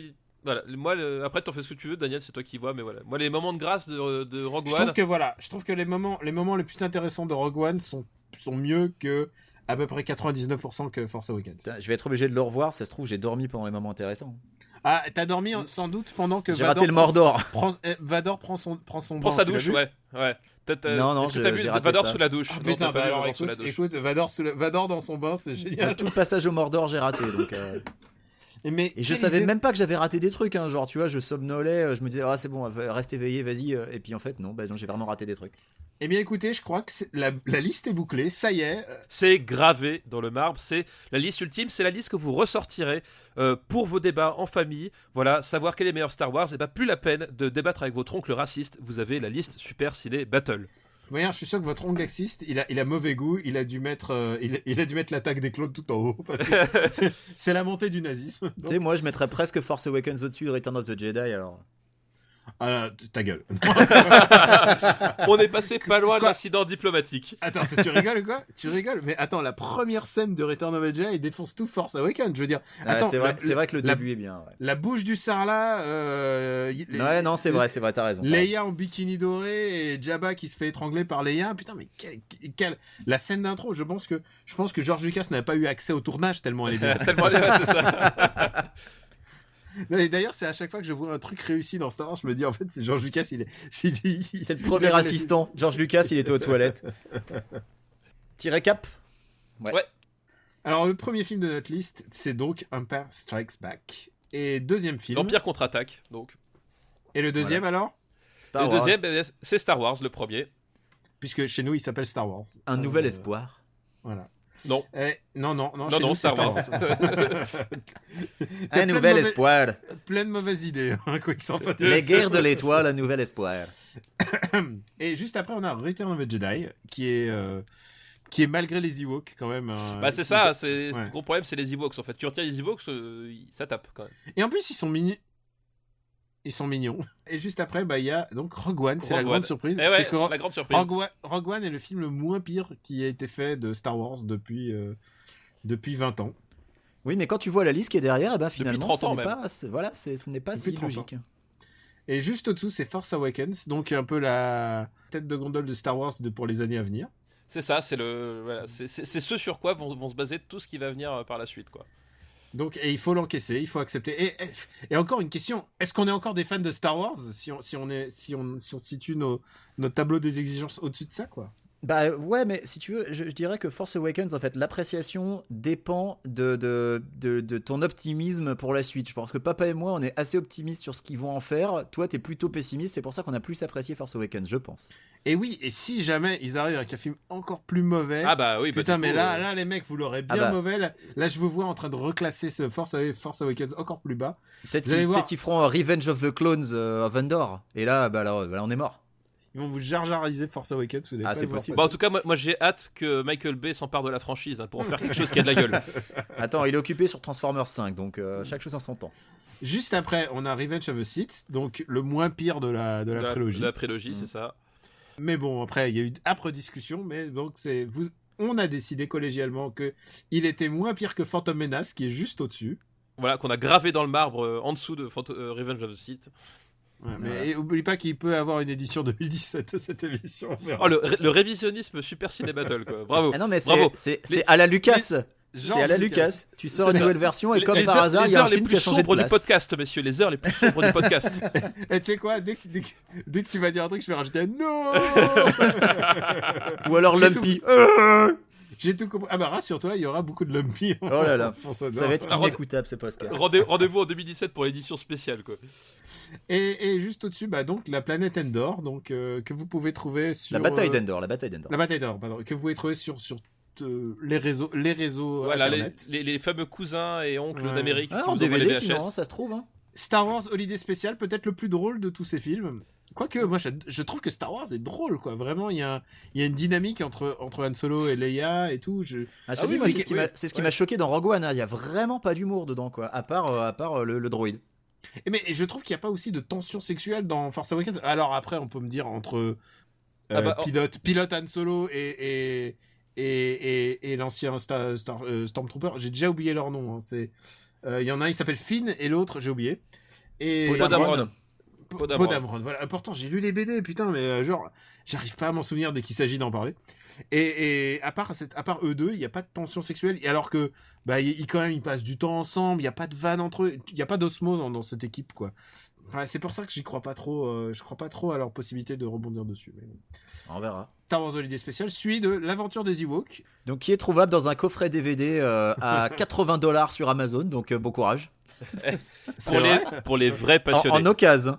Neuf, il est à 130 dollars le coffret avec les deux films Ewoks. Alors, est-ce qu'il est légal ou est-ce que c'est un bootleg? Ah, il est complètement légal. Ah waouh, je savais même pas qu'il allait sortir en DVD légal. Et, ben, et vous- et vous savez quoi faire du Badland que grand-mère vous a donné pour, euh, pour Noël. Voilà. Voilà, le cadeau idéal. Le 13e mois de papa, oui, le fameux 13e mois de l'éducation nationale. Je, je pense que c'est une première édition et qu'il n'y a jamais eu de réédition depuis. Et c'est pour ça qu'il est si cher. Parce que. Ah bah oui, c'est clair. Je pense que Disney sont pas du tout intéressés par sortir Ouais, je pense que les mecs, après la première pas. édition, ils ont compris l'horreur, ils ont fait oups Si ça se trouve, ça faisait même pas partie du deal. Genre, attendez, je vous mets les Ewoks avec. Non, non, c'est bon, ça ira. mais mais il y a quand même une satisfaction dans cette liste parce que c'est vrai que cette liste n'a pas représente pas pas trop mes goûts mais je me je me je me plie à la démocratie euh, de notre collège électoral c'est que l'attaque des clones est quand même le pire film Star Wars jamais sorti Et oui. Et c'est vraiment de la merde et c'est vraiment de la merde Sa- Sachez, sachez qu'Amazon vend aussi des VHS pour les Ewoks si vous avez vraiment envie de faire de l'archéologie. donc Attack of the Clones est le pire film Star Wars jamais sorti et Oui. Et c'est sans doute le plus ridicule, le plus risible. Quix, puisque tu es notre invité, tu sais que à Super Ciné Battle, euh, on ne fait pas que de et haïr, on fait aussi des recommandations. c'est fou. Donc, euh, ça y est, euh, recommande-nous quelque chose, et en sachant que c'est peut-être ta dernière recommandation de l'année. Euh, Donc, bah euh, oui. mets-y du tien. Eh bien, ma recommandation, ça va être une bande dessinée qui a été scénarisée et mise en image par, par les, les copains du podcast ZQSD, à savoir, euh, à savoir dessinée par Grut et euh, scénarisée par euh, Fabio et Oupi. Ça s'appelle Barouf, l'héritage d'Elric. C'est chez un éditeur qui s'appelle Monsieur Popcorn, que je ne connaissais pas. Et euh, donc c'est une histoire, euh, c'est une histoire d'un espèce de chevalier raté qui est accompagné par une mouche géante. Et c'est c'est complètement débile et donc euh, extrêmement drôle. Ça part un peu dans tous les sens. Il y a donc une histoire, une histoire de, Elric. on, trouve sa, chaussette, c'est une, une sorte de relique légendaire Et, et en gros, le, le- guerrier était connu pour, pour être super balèze, mais aussi pour avoir des pieds qui puent. Donc euh, ça vous donne un peu une idée euh, du, du ton de la BD. Euh, Ça a l'air- du sérieux, ça. Voilà, c'est euh, c'est 48 pages de, de rigolade, euh, c'est extrêmement drôle, et donc je le recommande chaudement. Barouf, l'héritage d'Elric aux éditions Monsieur Popcorn. Bah, ça a l'air cool. C'est ta, dernière suggestion avant Noël. Hein. Ouais, ouais, mais c'est vraiment une très chouette BD. Ça a de la gueule, ça a de la gueule. C'est- Et c'est bourré de jeux de mots pourris, hein, je tiens à prévenir, mais c'est bourré de jeux de mots pourris. Et il y a même une référence à la vie de Brian, donc. Euh, Ah, un film qui est très bien. Ah bah- ah bah va- voilà, voilà. Un film qui va être très bien être classé dans un futur épisode de Super Cine Battle. Voilà. Papa, dis-moi, euh, qu'est-ce que tu as à nous recommander pour cette fin d'année? Eh ben écoute, pour la fin d'année, euh, je m'étais posé la question, je t'ai demandé qu'est-ce que d'après toi je devrais recommander, puis tu m'as dit quelque chose qui te tient à cœur. Eh ben, euh, je vais recommander une station de ski, figure-toi. Putain, combien sur mais pas na- Mais non, mais pas n'importe quelle station de ski, c'est une station de ski te- que tu connais, Daniel, puisque je t'y ai emmené. Euh, c'est la station de la Grave, la Meige, là où tu es venu euh, cet été avec, euh, avec moi, ma famille, mon père, etc. Où- où j'ai été adopté. Où tu as été littéralement adopté par, mon père. Voilà. Euh, et j'en parle parce que c'est euh, c'est une station de ski qui est vraiment pas comme les autres, à savoir que euh, bah, c'est un, tout petit village et que, à proprement parler, t'as pas de piste, c'est-à-dire que t'as qu'un seul téléphérique qui monte sur la Meige, sur les glaciers de la Meige, et t'as euh, 1800 mètres de, de descente hors piste. Mais c'est peut-être l'une des meilleures neiges que tu puisses avoir via un téléphérique. C'est une des descentes les plus impressionnantes que, moi je connaisse avec ce niveau d'accessibilité. Et euh, c'est une station qui risque peut-être de disparaître euh, dès l'année prochaine. Ah merde Euh, Parce que tout simplement, il y a une histoire de, de- Pour la faire courte, c'est une histoire autour de la concession du téléphérique, donc qui monte sur, le- sur les glaciers de la Meige, qui arrive à expiration. Et bah, le, le village de la Grave n'a pas les moyens de racheter euh, le- la concession. Et apparemment, ils ne trouvent pas d'autres preneurs. euh, Donc euh, les stations aux alentours ne sont pas forcément intéressées. parce que ça, Eh ben. voilà, c'est- un, c'est un public très très ciblé. hein, c'est voilà, c'est c'est du hors-piste, etc. C'est des, c'est des trucs. c'est- c'est c'est vraiment du sport, etc. Donc c'est c'est vraiment un public très très ciblé. Mais voilà, et donc si jamais vous avez l'occasion d'y aller, si vous aimez le ski, si vous avez un niveau, commencez à avoir un niveau un peu correct, ou même si vous voulez faire de la très haute montagne accessible, et ben c'est vraiment l'endroit l'endroit rêvé, même en été. Et voilà, donc c'est pour ça que je voulais en parler, parce que voilà, peut-être qu'on n'aura plus l'occasion d'y aller, je sais pas trop comment ça va se terminer, mais c'est un endroit que voilà, moi j'ai beaucoup de souvenirs là-bas, énormément de souvenirs personnels, etc. Et euh, c'est un coin euh, magnifique. Euh, je pense que dans l'article, je vous mettrai un lien avec quelques photos que j'ai faites là- là-bas, histoire de vous donner envie d'y aller. Voilà, c'était mon, mon- mon coup de cœur, semi-coup de gueule de, de la fin d'année. Bah écoute, je croyais pas si bien dire, mais oui, il faut, faut l'acheter sur. faut aller filer sur Amazon et acheter la station de ski là. Voilà, exactement. Littéralement, il y a, y a l'équivalent d'un Kickstarter qui a été lancé, euh, d'ailleurs, pour la- le rachat de la concession. Euh, je sais pas trop où ça en est, euh, voilà, à voir. Ah, c'est, bah, ce serait intéressant que ce soit un des trucs participatifs. Moi, écoute, j'y étais cet été et c'était vraiment très très imposant. Alors, l'été, ce n'est pas un bon moment puisqu'il y a des crevasses. et il y a des- Mais quand même, a- la, la, la- la- la balade qu'on t'a emmené faire, Daniel, jusqu'au refuge de l'aigle, avoue que c'était Était- quand même assez unique, quand même. Plus qu'unique, c'était inoubliable. Ouais, C'était voilà. Vraiment, euh, c'était vraiment un, des, un de mes meilleurs moments de montagne de ma vie. Donc voilà, donc c'est voilà, c'est pour ça. euh, voilà. Si vous aimez la montagne, euh, bah c'est voilà, la grave, c'est vraiment un truc à découvrir absolument. Eh ben écoute, en plus, ça- écoute, comme cet épisode est diffusé pile en décembre, c'est le Voilà. bon timing. Et bah écoutez, moi avec tout ça, je, je me suis passionné ces derniers temps pour les jeux que j'appellerais narratifs, c'est-à-dire des, des jeux qui se reposent pas vraiment sur leur, leur mécanique de jeu, mais qui ont plus des histoires à raconter. Et j'en ai fait deux en particulier qui s'appellent Gone Home et Firewatch. Et euh, j'y ai vraiment pris plaisir et je me suis dit putain, euh, toutes ces années de Doom nous ont amené là et c'est un peu la, un peu la suite logique de tout ça c'est au moment où finalement le mécanique on l'a déjà vu on a vu les on, a vu la mécanique de FPS puisque tout, tout se déroule en, vue subjective et, et maintenant on, ça y est on a vu cette mécanique maintenant ça y est on peut y faire abstraction et on se plonge littéralement dans l'histoire et la manière dont il l'amène au fur et à mesure je trouvais ça très intéressant Euh, j'ai eu la chance de, de pas les de en tout cas pour Gone Home, il était disponible sur euh, PS Plus euh, au moment au moment où je l'ai pris. Donc c'était un jeu gratuit. Et ça dure deux heures, mais c'est une vraie histoire qui a quelque chose à raconter. Et pour nous, qui par exemple, toi et moi, papa, et toi, je te mets aussi dans le Low Quicks, qui sommes intéressés par le cinéma, passionnés par le cinéma, euh, c'est vraiment une manière différente d'aborder l'histoire et comment on te la raconte, en essayant d'être le plus évocatif Ça m'a un peu rappelé euh, Dark Souls, un peu dans cette manière, c'est-à-dire que c'est des univers qui essayent pas de te raconter une histoire. Ah, là, t'as perdu Quicks d'un coup. Non, non, Ouais, mais- je- je- je- moi il m'a pas perdu, mais faudrait juste que je prévienne les auditeurs. Gnome n'a rien à voir avec Doom ni avec Dark Souls. hein. Euh, si Non, vous non, achetez. Gnome en vous attendant à jouer à un jeu du type Dark Souls, vous allez pas être content. Précisément, c'est pas des jeux basés sur la mécanique, mais plus sur ce qui t'inspire et ceux qui te font réfléchir sur leur propre histoire. Gollum, c'est l'histoire d'une personne qui rentre dans une maison, visiblement la maison de son enfance, et qui va essayer de, de recomposer, de découvrir ce qui s'est passé entre temps. Et euh, c'est un jeu sur l'absence. Et, et Firewatch, euh, Firewatch, qui a, où il y a un peu plus de choses à faire dans Firewatch. C'est vraiment mon coup de cœur de l'année, Firewatch. Vraiment, euh, au niveau narration, approche, même design, graphiquement, ça a vraiment une belle gueule. euh. Et Ouais, ouais, il est sur ma wishlist. J'ai pas encore fait, mais il est sur ma wishlist. Mais écoute, Firewatch vaut vraiment le coup. C'est l'histoire d'un mec qui, qui vit une- un moment difficile dans sa vie et qui décide d'être garde forestier. Et donc, euh, il, il habite dans une tour et il surveille, il surveille la forêt pour voir s'il n'y a pas un incendie. Et c'est ça, il va passer, Tous il les va passer étés, son été à ça. Voilà, tous les étés, il y a des bénévoles qui se proposent pour être euh, gardes forestiers. Euh, En fait, ils sont plus surveillants qu'autre chose, mais donc ils sont dans des tours et ils surveillent les départs d'incendie. Et, et c'est quelque chose qui se fait vraiment. Hein. C'est pas inventé pour le jeu. Il y a, il y a vraiment des programmes qui permettent euh, de venir deux mois, trois mois, six mois à faire de la surveillance d'incendie. Il va se lier, d- il va se lier d'amitié euh, avec la personne. dont- et donc, du coup, c'est pas un monologue. C'est pas un jeu monologue euh, puisqu'il va, il va discuter, euh, il va discuter avec la personne à la radio et Avec, d'un coup, avec sa collègue, en fait, tout simplement. Elle est dans une autre tour. et c'est quelque chose que je rapproche de Her Story, qui est encore mieux à mon sens que Firewatch, qui sont vraiment des tentatives de de te vendre une histoire, de te raconter une histoire avec des outils d'hier, c'est-à-dire les mécaniques de FPS, on l'a vu avant. La mécanique de Her Story, c'est une mécanique de de méga CD quoi. C'est des vidéos qui passent de bout en bout et on essaye de te faire un jeu autour. Et c'est vraiment passionnant. J'ai vraiment passé un très très bon moment euh, sur les trois jeux que j'ai mentionnés, donc Gone Home, Firewatch et Her Story qui date de l'année dernière. Her Story, euh, je l'avais fait un été. C'est un jeu qu'on peut faire à deux, euh, puisque on peut euh, discuter au fur et à mesure du jeu et dire qu'est-ce que tu aurais fait, qu'est-ce que tu devrais rechercher? C'est vraiment passionnant. Vraiment, les jeux narratifs qui nous arrivent, qui, sont arrivés et qui nous arrivent, sont sont vraiment une espèce de bout. À chaque fois, je l'ai fait après un grand grand jeu, genre je me suis fait ça après après Final Fantasy XV et Persona.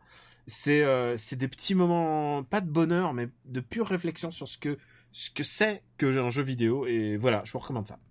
Eh bien, écoute, tu as donné envie. Ouais, et, et- et- et si j'avais le temps, je recommanderais aussi euh, Darvador euh, qui sort en BD. Et si vous voulez vraiment une bonne BD, euh, une bonne BD autour de Star Wars, allez-y. Darvador par Kieran Gillen euh, qui a écrit Wicked and the Divine, dont on a énormément parlé sur ce podcast. Ah oui. Et, euh, et c'est vraiment intéressant parce qu'il il s'occupe de, bah, de ce qui était Vador entre l'épisode 4 et 5 et donc euh, entre le moment où il est une espèce de héros euh, de méchant monolithique et qui devient tout d'un coup un qui com- commence à comploter, il, s'est écoulé tout un truc et c'est la BD qui, qui raconte ces histoires. C'est vraiment bien et, euh, et je pense que peut-être que ça sera mieux que ça sera sans doute mieux que le film sur la jeunesse d'Anne Solo, mais bon, je suis pas très optimiste pour tout ça. Écoute, nous, nous verrons bien. Voilà. Non, mais, oui, moi, je, vrai moi, que- je suis pas optimiste sur les épisodes qui vont être réalisés par le mec qui a fait Jurassic World. Oh putain. Ah, putain, c'est vrai- c'est vrai que c'est Oh Jurassic-. C'est le mec qui a fait Jurassic World qui fait épisode 8 Ouais. Euh, non, il fait épisode 8 ou 9? épi- et 9, euh, épisode, plus. 8, c'est- euh, épisode 8, c'est le mec avec euh, le mec de Looper. Ah oui, c'est ça, c'est le mec de Looper. Et ça, ça devait pas, ça devait pas être le mec de Fantastic Four, ça devait pas être euh, Josh Trank qui devait faire le 8 ou Rogue One, je sais plus. Euh, Non, je sais Parce plus. que Non, lui, je crois pas. Enfin, il je- devait faire un Star. Wars, Ah, il s'est fait peut-être. dégager euh, suite au problème de Fantastic Four, et en fait il y a eu des, il y a eu des Ah, peut-être. Mais non, Ouais, mais euh, le, le- le 8, c'est- le mec de Looper et le mec de Ju- Jurassic World, c'est le 9. Il fait le 9, ouais, voilà, c'est ça. Voilà. Et ça. encore une fois, tu remarques que c'est comme Marvel, ils prennent pas des ils prennent pas des cadors de la réalisation. Moi, je- chaque fois que je vois un film Marvel, je me dis mais qu'est-ce que ça aurait donné si c'était John McTiernan, si c'était Bah, ça un dépend, mec- hein. Marvel ils ont pris Shane Black pour Iron Man 3, euh, voilà quoi. Ouais, bah voilà. oui, bah oui. Et bah voilà, c'est le c'est peut-être un des meilleurs films Marvel Ah pour bah, moi. c'est- pour moi, c'est mon mon meilleur film préféré. Marvel. Moi aussi. Moi aussi. Bah voilà, c'est Voilà. un film qui a- c'est un, c'est un mec qui a vrai, une vraie idée de comment réaliser un film et ils prennent plutôt maintenant des euh, bah, des yes man quoi. Et donc Bah justement, Gareth Edwards. Gareth Edwards, pour moi, c'était justement le meilleur choix possible euh, en termes de, de réalisateur. Et la Mm. preuve en est, c'est qu'ils lui ont foutu des bâtons dans les roues. Voilà. oui, c'est vrai, c'est Josh Whedon aussi pour euh, Avengers 2 quoi. Ah oui, ah non, je ça, pense, ça, ça, ça, bien sûr, bien sûr. C'est- pas pour rien que ça s'est mal passé. hein. Mais Josh, Whe- Josh Whedon, sans, sans vouloir euh, le, le, il a, il a pas, à mon avis, le quart du talent de Gareth Edwards, hein, d'un point de vue purement filmique, quoi. Ouais, mais il a décidé. Bah, tu peux pas nier quand même que le fait qu'il, enfin, il, il, il réalise des, Il connaît son. Il connaît sujet, etc. Mais je, je trouve pas que ce soit un réalisateur exceptionnel, quoi. Il fait, il fait des bons ensembles. Je trouve que quand les personnages parlent entre eux, Oui, ça il ouais. sait faire. Oui, voilà, effe- effectivement, ouais. C'est peut-être le- un truc qui, qui, qui sait faire. Enfin bref, Bah écoutez, bon, la liste est gravée dans le marbre. voilà, Euh, gravé je- dans le bar. Je vous rappelle qu'on est, on est le podcast Super Ciné Battle et que d'habitude on prend vos listes. Et Vous pouvez toujours nous faire parvenir vos listes euh, sur supercinébattle@gmail.com. On s'occupe toujours à l'heure où nous parlons des années 70, mais on va peut-être pas tarder à changer, qui sait. C'est c'est comme After Eight, il y a des mecs qui font leur jogging en écoutant là, parce que ça va être très long le jogging. Ah bah là, Faire là, un c'est grand, grand tour, les gars. hein. Là, c'est un semi-marathon, mais alors on parle beaucoup des gens qui font le jogging, mais moi je pense aussi à ceux qui font leur trajet en voiture. Il y en a beaucoup moi qui me disent, il y a beaucoup qui, beaucoup de gens qui me disent, putain, mais moi mon trajet en voiture, j'avais 6 heures à faire pour aller voir la belle famille, ça m'a sauvé. Merci d'avoir participé les gars, parce que ça me fait plaisir de proposer ça, euh, un épisode un peu spécial avant les vacances, euh, avant les vacances. de- Mais tout le- tout plaisir était pour nous, enfin en tout cas pour moi. Mais je, je Mais suis oui. sûr que Quicks aussi. Et donc Ah c'est oui, oui. l'occasion de, de remercier tous nos auditeurs qui ont- nous ont suivis pendant tous ces mois. Et euh, After Eight et Ouais, Super Ciné quelle, Battle. quelle grande aventure. Merci, hein, merci à tous. Et euh, ouais, on- vraiment, on a, on a pris énormément de plaisir. Merci de nous suivre. euh, on est de plus en plus nombreux et de faire le bouche à oreille autour de vous. Et, et ouais, c'est l'occasion de vous remercier en ces fêtes et d'avant de vous fêter euh, une de meilleures fêtes, de meilleurs remercier les, les gens qui, qui nous écrivent sur Twitter, qui commentent sur le site. euh, bah voilà quoi, merci de nous écouter. Ouais, toutes les interactions avec vous en général, enfin en général, non, elles sont systématiques. Oui, ouais, ouais, ouais, ouais, c'est clair. Avant de faire ces podcasts, on se demandait mais qui c'est qui va nous écouter? Oui. Et en fait, ça fait plaisir de se dire que on est écouté par des gens avec qui c'est cool d'interagir en plus. Euh, c'est un peu euh, la cerise sur le gâteau. Et euh, donc, bah, vous pouvez nous retrouver nos épisodes sur supercinébattle.fr où il y a les master lists de tous les films. Je pense pas qu'on va poster la liste de, de Star Wars parce qu'il faut pas spoiler les gens quand même. euh. Faut- faut pas- Bon, quoi que, remarque, euh, il, il, il a, il a que s'il clique dessus, à la rigueur, bon, je, s'il spoil, c'est de leur faute, quoi. ah, c'est vrai, on pourrait faire ça. C'est bien fait Ouais, pour leur gueule s'il s'il spoil. Et cet épisode est aussi disponible, comme d'habitude, sur YouTube, et où on ne sera pas flagué, puisque on ne va pas mettre de musique de John Williams. Ouais, T'as mis du Dorothée, hein, c'est chaud quand même. Ah, mais Dorothée, ça va, ça, ça passe. hein. Jean-Luc il, est moins- regardant. euh, et donc aussi bah, iTunes, et, où vous pouvez nous mettre des petites étoiles. Et je pense que si tu faisais ton semi-marathon, là, tu dois bien, tu dois bien être chaud. Ouais, tu veux dire quand est-ce qu'ils finissent ces cons? Donc, euh, merci d'être là, et merci, euh, et on vous souhaite tous de- d'excellentes fêtes, et on vous dit merci, et à bientôt. Merci à tous, à bientôt, à bientôt. Bonne fête Et de oui, fin bonne fête salut. surtout, mais oui. Profitez bien, ciao, et on vous dit à très bientôt.